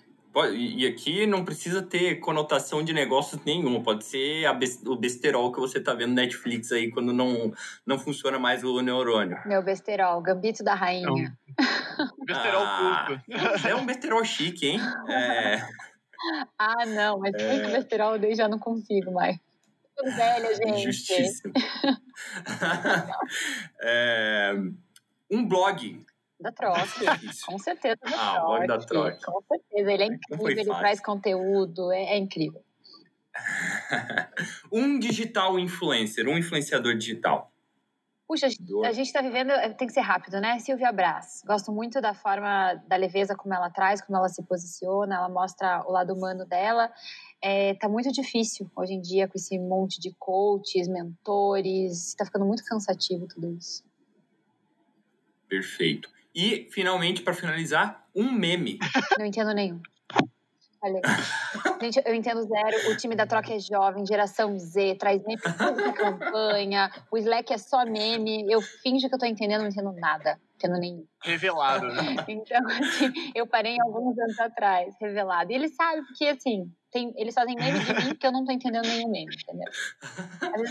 Olha. Então, então os memes, os meus, né? Agora, se a gente vai poder ver eles, eu acho que, eu acho que é outro 500. Pede, pede, pede as figurinhas lá pro time de marketing, que eles são especialistas em fazer figurinha minha, tipo, não tô entendendo nada que tá acontecendo no meme. É ótimo. É. Muito bom. Bom, então finalizamos aqui o bate-bola de jogo rápido. É, e agora a gente vai para essa parte que é falar um pouquinho mais sobre seu background, sobre sua história. Alif. Então vamos para a segunda parte, Lu. A gente vai falar um pouco mais sobre a, a, Lu, a Luana, Luana Toniolo, não só a Lu da Troc, né? Sobre a, a tua vida. E fala pra gente um pouco da sua formação, sua experiência com negócios. E com certeza vai ter muita troca aí no meio, mas conta pra gente como que, que foi tua trajetória. Pô, eu tenho 33 anos, né, gente? Então, é, eu tenho algumas vidas, brincadeira. Eu era advogada, tributarista. É, mesmo quando advogada, foi, foi, um, foi um susto para todo mundo quando eu deixei de advogar. Eu tive um processo de transformação de carreira muito rápido, porque eu fui morar nos Estados Unidos. O meu marido, o Henrique, cofundador da Troca, foi fazer MIT. E eu fui fazer meu mestrado na Boston University, em tributação internacional gente, aprovada com bolsa de estudos. Esses dias até apareceu para mim aquela fotinha assim da aprovação com bolsa de estudos. Voltou lá. É, e eu tomei a decisão, eu, eu, eu, entendi que eu queria viver, eu queria deixar um legado maior, eu queria. Eu sempre fui uma pessoa muito obstinada. No escritório de advocacia eu dava meu melhor, trabalhava pra caramba. Era um escritório que começou é, pequeno, eu e meu sócio, a gente acabou, quando eu saí, em quatro anos, a gente tinha 14 advogados trabalhando, a gente atendia as maiores cooperativas da região sul do país. É, então, eu sabia que, cara, onde colocasse força, assim, eu teria bons resultados. Mas não queria para mim bons resultados financeiros. Eu queria, de fato, deixar um legado. Eu acho que a gente fala muito de propósito, é isso, né? Saber que você vai olhar para trás na tua trajetória não por vaidade, tá? Deixar um legado, não eu deixei um legado, mas saber que você contribuiu, que no final da tua jornada você acabou construindo um mundo diferente. Vírgulas melhor, mas foi melhor. E nesse intervalo eu decidi não fazer esse mestrado, foi uma decisão rápida. É, foi difícil comunicar as pessoas que não entendiam nada, porque eu era apaixonada pelo, pelo direito, todo mundo sabia. Eu estava já estudando, fiz três pós-graduações enquanto estava no Brasil, então quatro anos de formada, três pós-graduações, uma iniciação para mestrado. Eu ia todo, toda semana para São Paulo para fazer uma pós-graduação em direito tributário. É, fui uma das melhores alunas da sala de direito, passei no AB antes de me formar, então, tipo, tudo certinho, gostava de fazer aquilo. Gostava mesmo, não, não fiz pelos outros. E daí, no final das contas, eu decidi sair. É, e eu tive que entender, então, para onde que eu iria, né? E comecei a procurar, ainda já, já morando fora, ainda morando fora, o que eu gostava de fazer. Comecei a entender sobre comportamento de consumo. É, comecei a ler muito sobre isso. Eu achava que eu gostava muito de ficar vendo o rating do Booking, rate, rate, rating, né? Avaliação de profissional do Uber. Lá já estava bem forte, 2015. É, e eu falei, cara, o que, que é isso? Tipo, o que, que é isso que eu gosto tanto de fazer, de ficar vendo essa comunicação? O que, que as pessoas perdem tempo para falar do TripAdvisor lá? Porque eu gostei do hotel e ficam horas falando do hotel. E eu descobri que era Consumer Behavior, uma matéria, pesquisei onde que tinha e tinha na Harvard. Cara, então eu vou fazer na Harvard, já que tem, eu vou fazer esse negócio. Estudei pra caramba. Eu gosto de dizer, uma coisa que eu, que eu comecei a dizer recente, porque eu nunca tinha me atentado, eu nunca fiz aquele inglês fora da escola, aquele, eu sempre fiz aquele inglês curricular. É, eu tive vários altos e baixos na, na, na vida da minha família, enfim, toda aquela história de ter, não ter, ter, não ter, e no final do dia acabei não fazendo aquele inglês extracurricular, então tive que me dedicar muito ali para fazer uma nota para ser aceita nos, em três meses. Me dediquei para caramba, fui aprovada na Harvard, e então eu conheci esse mundo do marketing. Muito sem saber ainda o que faria. No final desse ano, eu estava grávida já de seis meses da minha primeira filha, e a gente, eu e o Henrique, o Henrique também tinha concluído o curso dele, é, a gente tinha decidido que ia voltar para o Brasil. A gente voltou para o Brasil é, para empreender. Mas antes de voltar, a gente já estava com alguns modelos de negócio, algumas coisas que a gente queria empreender, já tinha começado a validar lá dentro das universidades, Harvard e MIT, então a troca ela foi uma incubada dentro da Harvard, dentro do MIT, a gente já desenhou muito isso, isso é muito legal de contar, né? A gente fez algumas pesquisas lá, é, o modelo de negócio a gente validou aqui, mas sobre dados, mercado, a gente fez todo o estudo lá, se fazia sentido no Brasil, se for pensar começo de 2016, quando a gente voltou para o Brasil, era um mercado, é, era um momento da economia bastante delicado, então o second hand faz muito sentido nisso. As pessoas que têm muito querem vender para fazer uma renda extra, quem comprava de primeira mão passa a comprar second hand, então fez todo sentido. E a gente começou a validar, 2016 a gente passou um ano de estruturação e validação é, do modelo de negócio. E, e, daí o lançamento da se deu no final de 2016, com todos aqueles BOs de desenvolvedor, e daí cai o site, daí não para em pé, não faz venda. o nosso, nosso primeiro desenvolvedor foi pro Iraque, sumiu, daí tudo aquilo que acontece e deixa a história muito mais divertida. E daí a gente lançou no começo de 2017. Então eu fiz uma super transformação de carreira eu gosto de falar dessa transformação, porque era um momento que eu tinha tudo. Eu tinha meu mestrado fora do país, com bolsa de estudos, então eu poderia ficar fora. Estava grávida da minha primeira filha. Isso é o lado positivo, né? Tinha meu escritório, trabalhava remoto, tinha meu time trabalhando aqui, continuava ganhando, é, minhas ações correndo. Eu poderia ficar estudando lá, confortável. Estava na minha, na minha zona de conforto. Mas ali eu achei a oportunidade de tomar uma decisão de renunciar a tudo isso. Qual que é o melhor momento para fazer isso? Nunca existe melhor momento, né? Depois, comecei o um negócio. Sem escritório, com uma reserva que já estava acabando, porque tinha morado fora um ano inteiro em dólar. Nascendo minha filha, abrindo um brechó no mercado que ninguém entendia direito. Minha família inteira falou: Quê? Vocês Harvard e MIT, vão abrir um brechó? Vocês estão loucos? Vocês vão viver, vocês vão viver de? Foi bem difícil esse processo para as pessoas entenderem, mas né, logo a gente ganhou tração. Dez primeiros meses a gente faturou nosso primeiro milhão. E as coisas foram se encaixando um pouquinho mais. É, as pessoas fingiam que entendiam e falavam assim, é, não, bem que você falou é, que ia dar certo, ah, né? Hoje todo mundo é prima, amigo, irmã da, da, da do brechó da troque, né? Aquela época, todo mundo é assim ainda, com essa ideia muito maluca e inovadora. Lu, eu queria, eu queria entrar um pouco num ponto que você falou, principalmente a transição, porque eu eu sou formado em educação física, hoje trabalho com marketing, então eu fiz uma, acho que não tão maluca quanto você fez, na transição tão maluca, mas eu entendo um pouco do sentimento de você. Cara, eu gostava muito do que eu fazia também, trabalhava com vôlei, e mas não era aquilo que eu queria.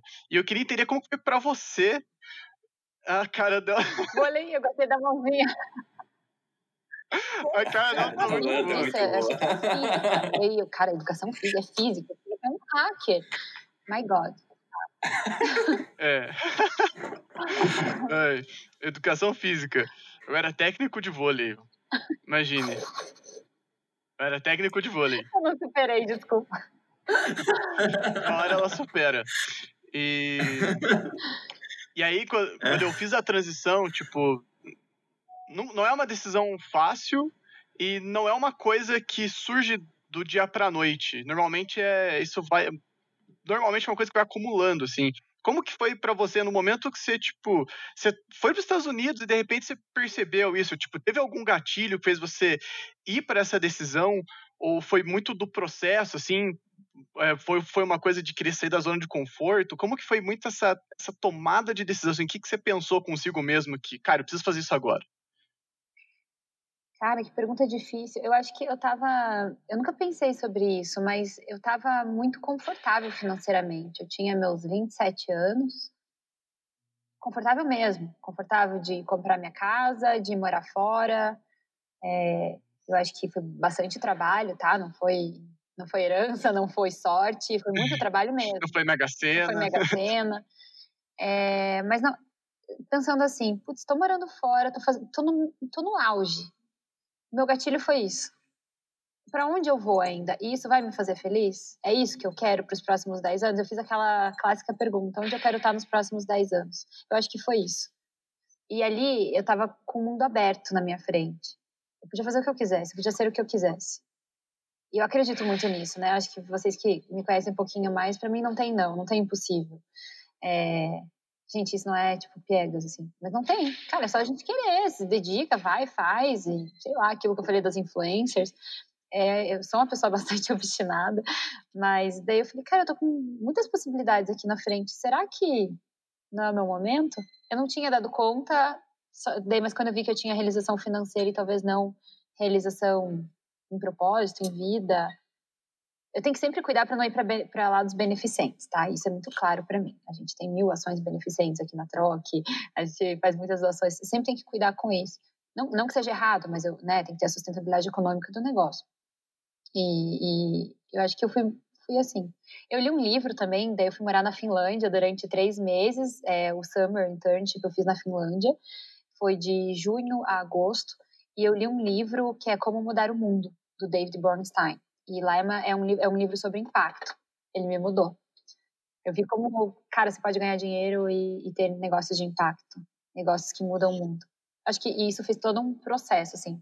Mas esse livro foi uma consequência da minha busca, já. Eu já tinha tomado uma uhum. decisão uhum. e eu só fui aperfeiçoar essa minha decisão. Tá, o que eu vou fazer então? Vou ler, vou estudar, vou achar meu caminho. Também não era, tipo, abrir mão e não fazer nada, né? Acho que também não dá. Então não abre mão. Lu, e, e também, não sei, me corrija se eu estiver errado, né? Mas pelo que você me fala, é, você buscou pela troca, né? assim, não foi uma ideia que te surgiu, uh, assim, do nada, quando você viu, tava, tipo, a sua missão de vida, quando você viu, tava feito, eu tenho que fazer isso. Não, você tava procurando algum negócio que fizesse sentido para você e você trabalhou para encontrar essas ideias e você trabalhou para encontrar uma oportunidade foi. de empreender. É, eu não sou foi assim mesmo? de brechós, eu não era uma consumidora de brechós e isso é bem legal porque eu entendo o desafio que a gente tem, pessoas que e não por preconceito, tá? É porque eu realmente nunca tive acesso nunca chegou até mim uma, um conteúdo legal sobre brechós e eu nunca considerei. Então não é assim, ah, eu estou considerando e não quero entrar nesse mundo de brechós. Eu nunca nem tinha considerado. E, e, procurando alguns modelos de negócio, tem alguns ainda que, que, que ficaram na nossa cabeça, que eu, se quiserem eu conto para vocês, são negócios excelentes, assim, tanto quanto troca. depois, eu, depois eu conto eu em off que, que, que, eu acho que dá para bons empreendedores poderiam tocar super bem. Mas é, a gente entendeu, a gente se apaixonou pelo problema, foi conhecendo esse mundo de second hand, descobriu um benchmark nos Estados Unidos, depois começou a entender o, o mercado de, de, de, de second hand, por exemplo, 98 milhões de toneladas todos os anos são de, de recursos não renováveis da natureza são extraídos é, para a produção da moda. Daí eu falei ali no começo para vocês que todos os anos 500 bilhões de dólares são acumulados em peças que não são usadas, que são acumuladas de fato, não são destinadas adequadamente e tal. E daí você começa a falar, cara, como assim? Tipo, essa conta não tá fechando. E o que, vai acontecer em 20 anos? O que vai acontecer em 40 anos? Em paralelo, você vê alguns benchmarks que já falam que o crescimento, onde até 2029, 17% do guarda-roupa das pessoas vai ser de second hand. Que até 2029 o fast fashion vai ficar para trás e o resale vai ultrapassar fast fashion que hoje já cresce 25 vezes mais o resale do que o varejo tradicional. Você fala, opa, como que eu não vou ver isso? E daí isso bateu muito com o meu propósito, por quê? Sempre fui apaixonada por moda, isso é nato em mim. Esses, esses tempos, quando eu fui votar, eu encontrei com uma freira da escola que eu estudava. E eu falei, irmã, lembra de mim? Eu sou a Luana, tá? Eu falei das minhas professoras. Ela falou, cara, claro que eu lembro. Você dobrava a barra da saia, colocava clips, vivia emperequetando, daí fazia tendência. A moda é muito, esse senso de moda é muito ativo em mim. Acho que muitas meninas, isso é muito normal, enfim, muitas pessoas, mas isso sempre foi muito vivo, eu sempre gostei muito disso. E, de, e daí a moda por moda não fazia sentido. Eu nunca fui também uma grande consumidora de fast fashion. Não foi tão difícil assim eu virar para o mundo de brechós, porque eu era uma consumidora de moda, mas também não de fast fashion. Sabe como as coisas se encaixam? Coisas que eu gosto com um desafio. Eu falei, cara, isso aqui agora passa a ser um desafio pessoal. Vou fazer esse negócio acontecer. No Brasil não tem ninguém servindo. É, eu acredito em fazer essa disrupção. Eu acredito nessa necessidade de fazer a disrupção, no impacto que a gente quer que pode gerar o que a troca pode ser. as pessoas chegavam para trabalhar na troca, desde a Aninha, né? Você falou da Aninha primeiro, eu falava tudo que ia ser. Gente, eu fico pensando, as pessoas tinham um cara completamente pirada. Aham, tá bom, beleza. Sabe? Tipo, é, é, é que se não fosse desse tamanho, não fazia sentido abrir mão de tanta coisa, certo? Eu abri mão de bastante coisa. Eu teria mais cinco anos de carreira, enfim, estaria com meu uhum. mestrado, estaria fazendo taxation, provavelmente estaria trabalhando nos Estados Unidos hoje, fazendo bar, sei lá o que eu estaria, porque eu nem, nem, nem projetei essa possibilidade. Mas é mais ou menos por aí.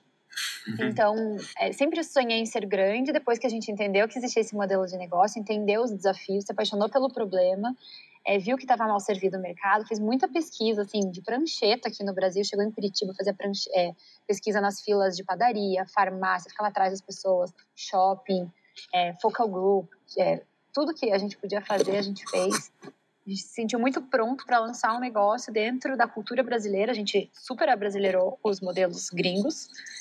E, cara, não tinha como dar certo, né? Foi, foi, bem feitinho, foi bem feitinho no começo.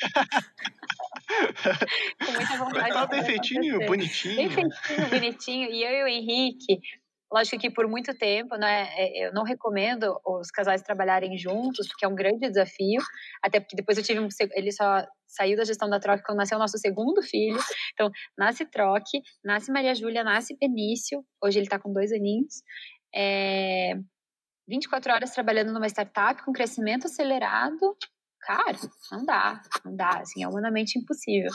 Mas a gente fazia uma dupla de ataque sensacional. Precisava ser nós dois no começo. A gente se olhava, sabia o que estava acontecendo e cada um corria para um lado, todo mundo fazia os corre, sabe? Era bem legal. Era um sócio muito bom de ter. Mas, enfim, cada um agora está feliz na sua. Agora ele, né, como superintendente de inovação, também ele está fazendo o legado dele.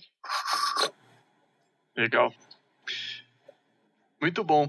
E uma coisa que eu queria puxar do que você tinha falado sobre a sua transição de carreira é que tem uma, tem uma outra coisa que normalmente você traz, que são as habilidades que você adquiriu, né? Você foi advogada aí por quantos anos? Uns cinco, sete. Oh, tô velha. Cinco. Quatro, cinco anos. quatro, cinco anos como advogada e faculdade, enfim, você adquire habilidades diferentes. E quando você é um outsider, né? Você foi para um um lugar completamente diferente, né, no mundo dos negócios, você traz algumas habilidades, algumas visões que te ajudam, que te diferenciam dos outros. E eu queria te perguntar, quais são essas habilidades que você acha que você trouxe do mundo da advocacia que te ajudam hoje e te diferenciam como empreendedora? Uau. Acho que a, a gestão, porque eu fazia já gestão do escritório, eu era já não, não mais peticionava, eu montava estratégia. É, a liderança, eu acho que liderança se desenvolve, alguma coisa é nata, alguma coisa se desenvolve. É, sei lá, eu era oradora da turma de direito, eu tinha que reivindicar não sei o quê com os coordenadores, eu que estava lá à frente fazendo, presidente da comissão de formatura, essas coisas. Então já, já, já traz, assim, né, de uma vida, de você tomar iniciativa. Acho que isso, a liderança mais nata, depois fui desenvolvendo no escritório, porque eu era a mais nova de todos os advogados, eu era chefe, vamos dizer assim. Eu não, hoje eu não uso a palavra chefe aqui na troca, não gosto desse termo, mas eu era chefe lá no escritório, e é assim que funciona, né, no, no jurídico. É, eu era chefe, eu era mais nova de todos. Depois até veio uma turma mais nova que foi se formando e tal, e fazia sentido trazer. Mas difícil, né? Bastante desafiador. Eu nunca tinha trabalhado difícil. no escritório de advocacia, eu tinha trabalhado na Justiça Federal todos os anos, e daí, de repente, eu entro no escritório, eu tinha que ser líder de pessoas que já tinham líder melhor, é, já tinham trabalhado em escritório de advocacia. E daí, essa liderança, e eu acho que muito que eu trago aqui para Troque, eu olhava para elas e falava assim: me ensina.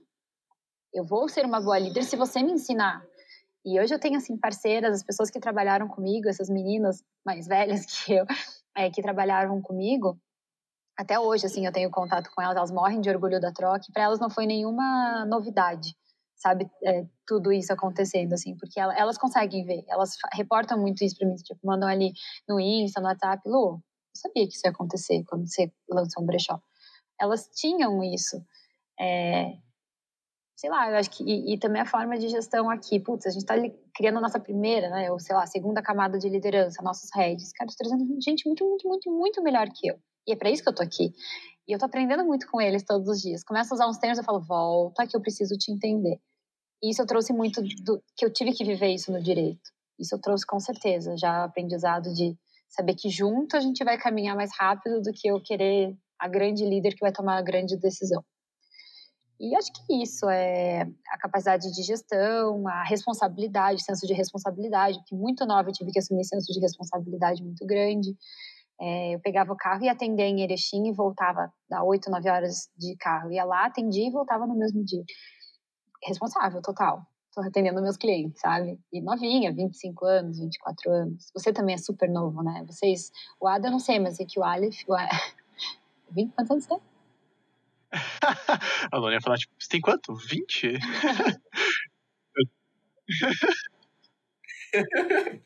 Ô, o menino já foi professor, professor de, vôlei. de vôlei. Não, é técnico é, de eu vôlei. Com, ele nossa, eu nem sei quantos anos eu tenho, mas eu tô com 26. É.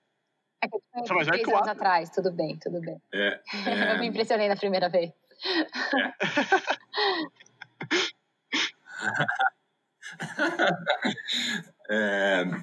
é, Lu, nesse assim você teve você teve essa transição de sair do mundo é, da advocacia para ir para o mundo de negócios para ir para o mundo de tecnologia acima de tudo né? Porque a Troca é uma empresa com base em tecnologia. É, e eu queria entender qual foi o ponto que mais foi difícil para você pegar? Como que você onde você sofreu para começar a aprender e começar a pegar o negócio é, e se você fosse dar um conselho para quem está trabalhando com uma empresa de tecnologia, com marketplace ou um e-commerce, porque a Troca, querendo ou não querendo, tem uma estrutura bem similar a um e-commerce também, né? É, por onde, onde que você diria que é a coisa mais essencial de, da pessoa, cara, aprende isso, se inteira sobre isso, entende como funciona isso? Uma disciplina específica. Ah, é desenvolvimento, é logística, é o quê? Vou contar para vocês que eu que eu entendi talvez um pouquinho tarde, talvez com alguns meses só de delay, mas tipo que já foi tarde, é a importância de eu ser analítica, data first sempre, porque o empreendedor ele acredita muito em verdades. Eu acho que eu também nunca fui aquele empreendedor que tem que, que não queria validar, que tinha verdades absolutas e daí caía né, do cavalo no final do dia porque é, o negócio não deu certo. Assim, validar e estar perto de cliente sempre foi é, acho que eu fiz super bem, mas eu trabalhava muito com gut feeling. Eu sempre falei muito isso para vocês. Até o orgânico ele foi muito no gut feeling. A gente entrou em dados, acho que bem nesse processo, né, da entrada de vocês, a gente começou a aperfeiçoar dados. E eu entender que independente do papel que eu estava ocupando aqui dentro, eu tinha que ver, acompanhar indicadores, ter dados. É, e a empresa geralmente não começa assim. E, e em qualquer dos setores, sabe, Ada? A gente vai falar de marketing, é, ser analítico é imprescindível. Lógico, você tem, tem os primeiros meses ali que você ainda está entendendo, que talvez a resposta de um cliente é muito mais qualitativa do que quantitativa, mas os dados eles mostram muita coisa. E se eu fosse fazer diferente, se eu, se eu pudesse, assim, eu entraria muito mais esperta nisso, é, desde o começo, até é, como desenvolvedor. Eu, muitas vezes, é, eu sempre confiei muito no nosso time de desenvolvedores, é, nosso time de tecnologia muitas vezes foi drivado pelo meu gut feeling. Vamos construir essa página assim e tal. E eu talvez teria trabalhado muito mais com com um optimizer do Google para validar hipóteses e muito menos no que a Luana acha. Mas, ah, mas funcionou. Poderia ter funcionado mais. Poderia ter sido mais rápido. Muita coisa. Isso, assim, é imprescindível. Ah, eu não tenho tempo. Para tudo e faz isso. Eu ouvi um dia é, do, do Henrique. Cara, para tudo. Eu sei que dá muito certo as escolhas que você faz. Eu escolhia lá 20 roupas, 30, 100 roupas por dia e 100 vendia. Por quê? Porque eu tenho esse senso estético, gosto de moda, sabia que estava na moda e vendia bem. Eu sou super. Eu sou o próprio cara da Polishop vendendo nos stories e vou ficar vendido. é muito faturamento foi feito aí.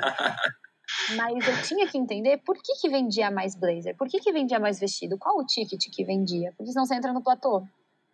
Então você, você fica muito limitado, você não escala.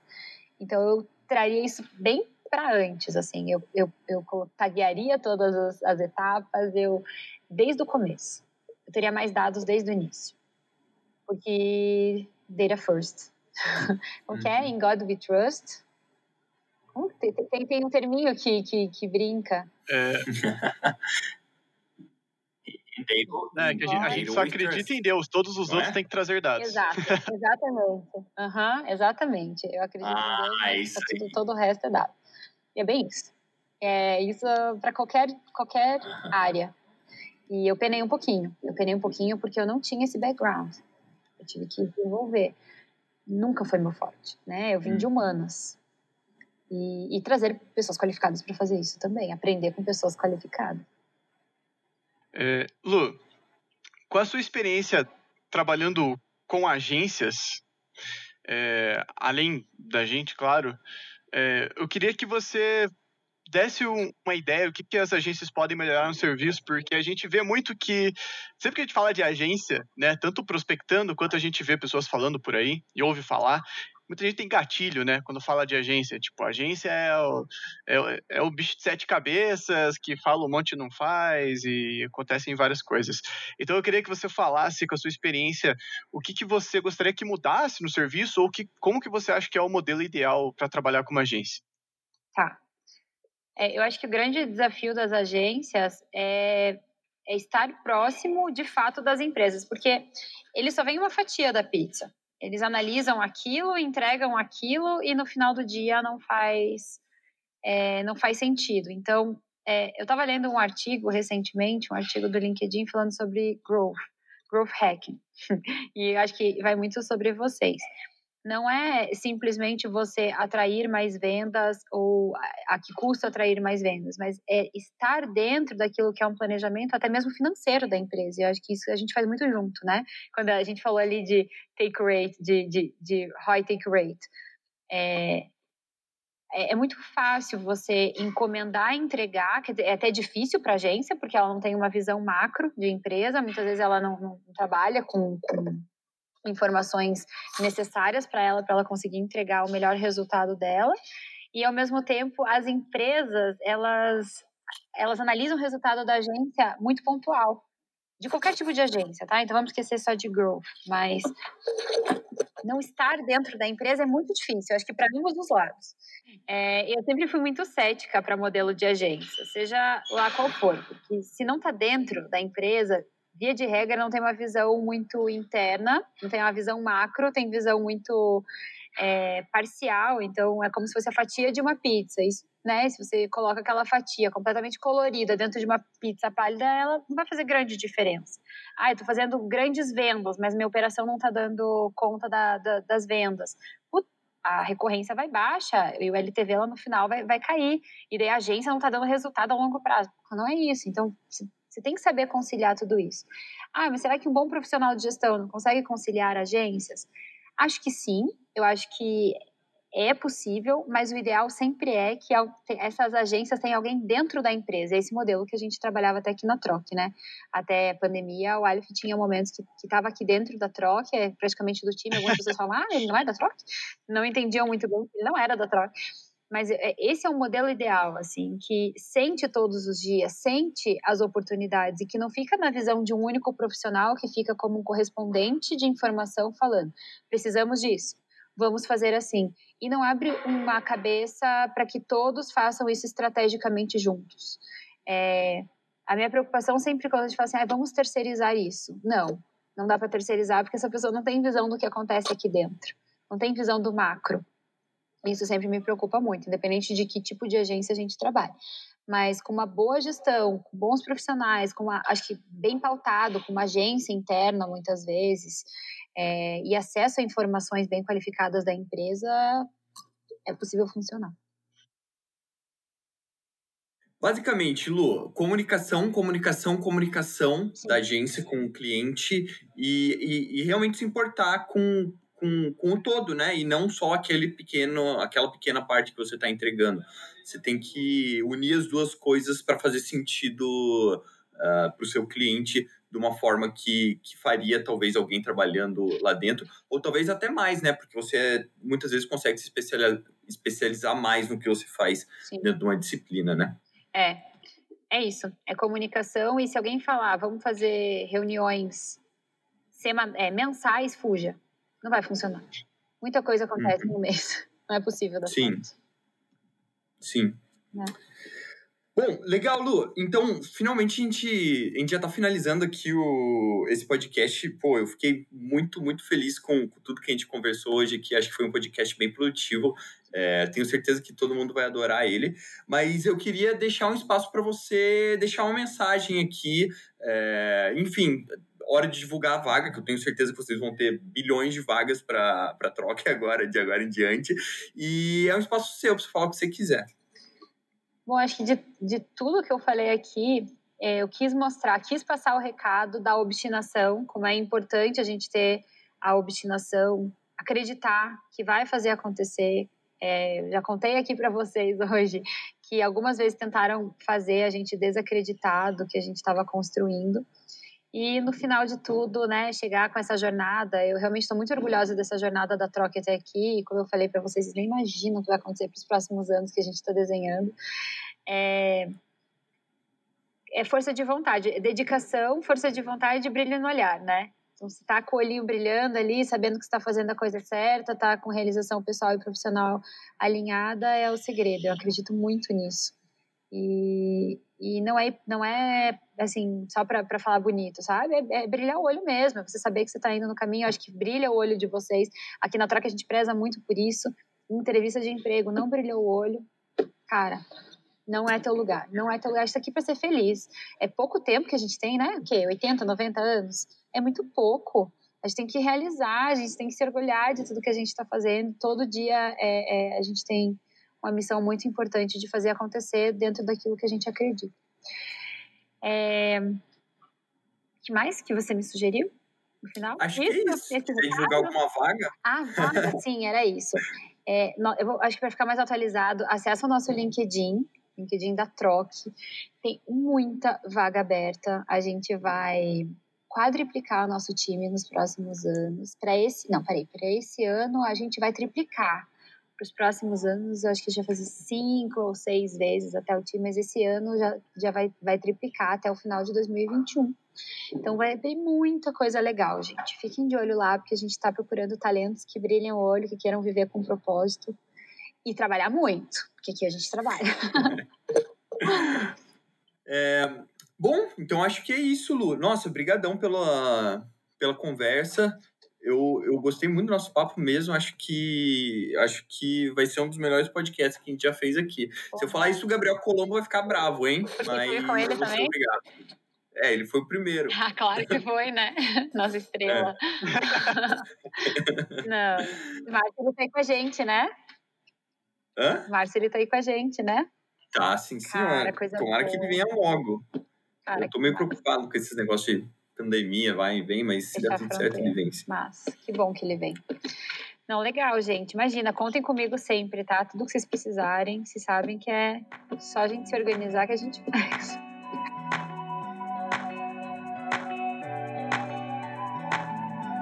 Olá, olá, meus queridos ouvintes, minhas queridas ouvintes. Aqui quem vos fala é Aleph, produtor e de vez em quando host também desse podcast que você acabou de ouvir. Muito obrigado por ter vindo até aqui. Se você curtiu, você pode ir lá no LinkedIn, no Instagram da Tractor, nos seguir. Vai ter muito conteúdo bom por lá e você vai ficar sabendo de todas as novidades. Se você quer discutir o tema do podcast ou algum ponto específico com o nosso convidado, todos os links das redes sociais estão na descrição. Fique à vontade e te vejo na próxima.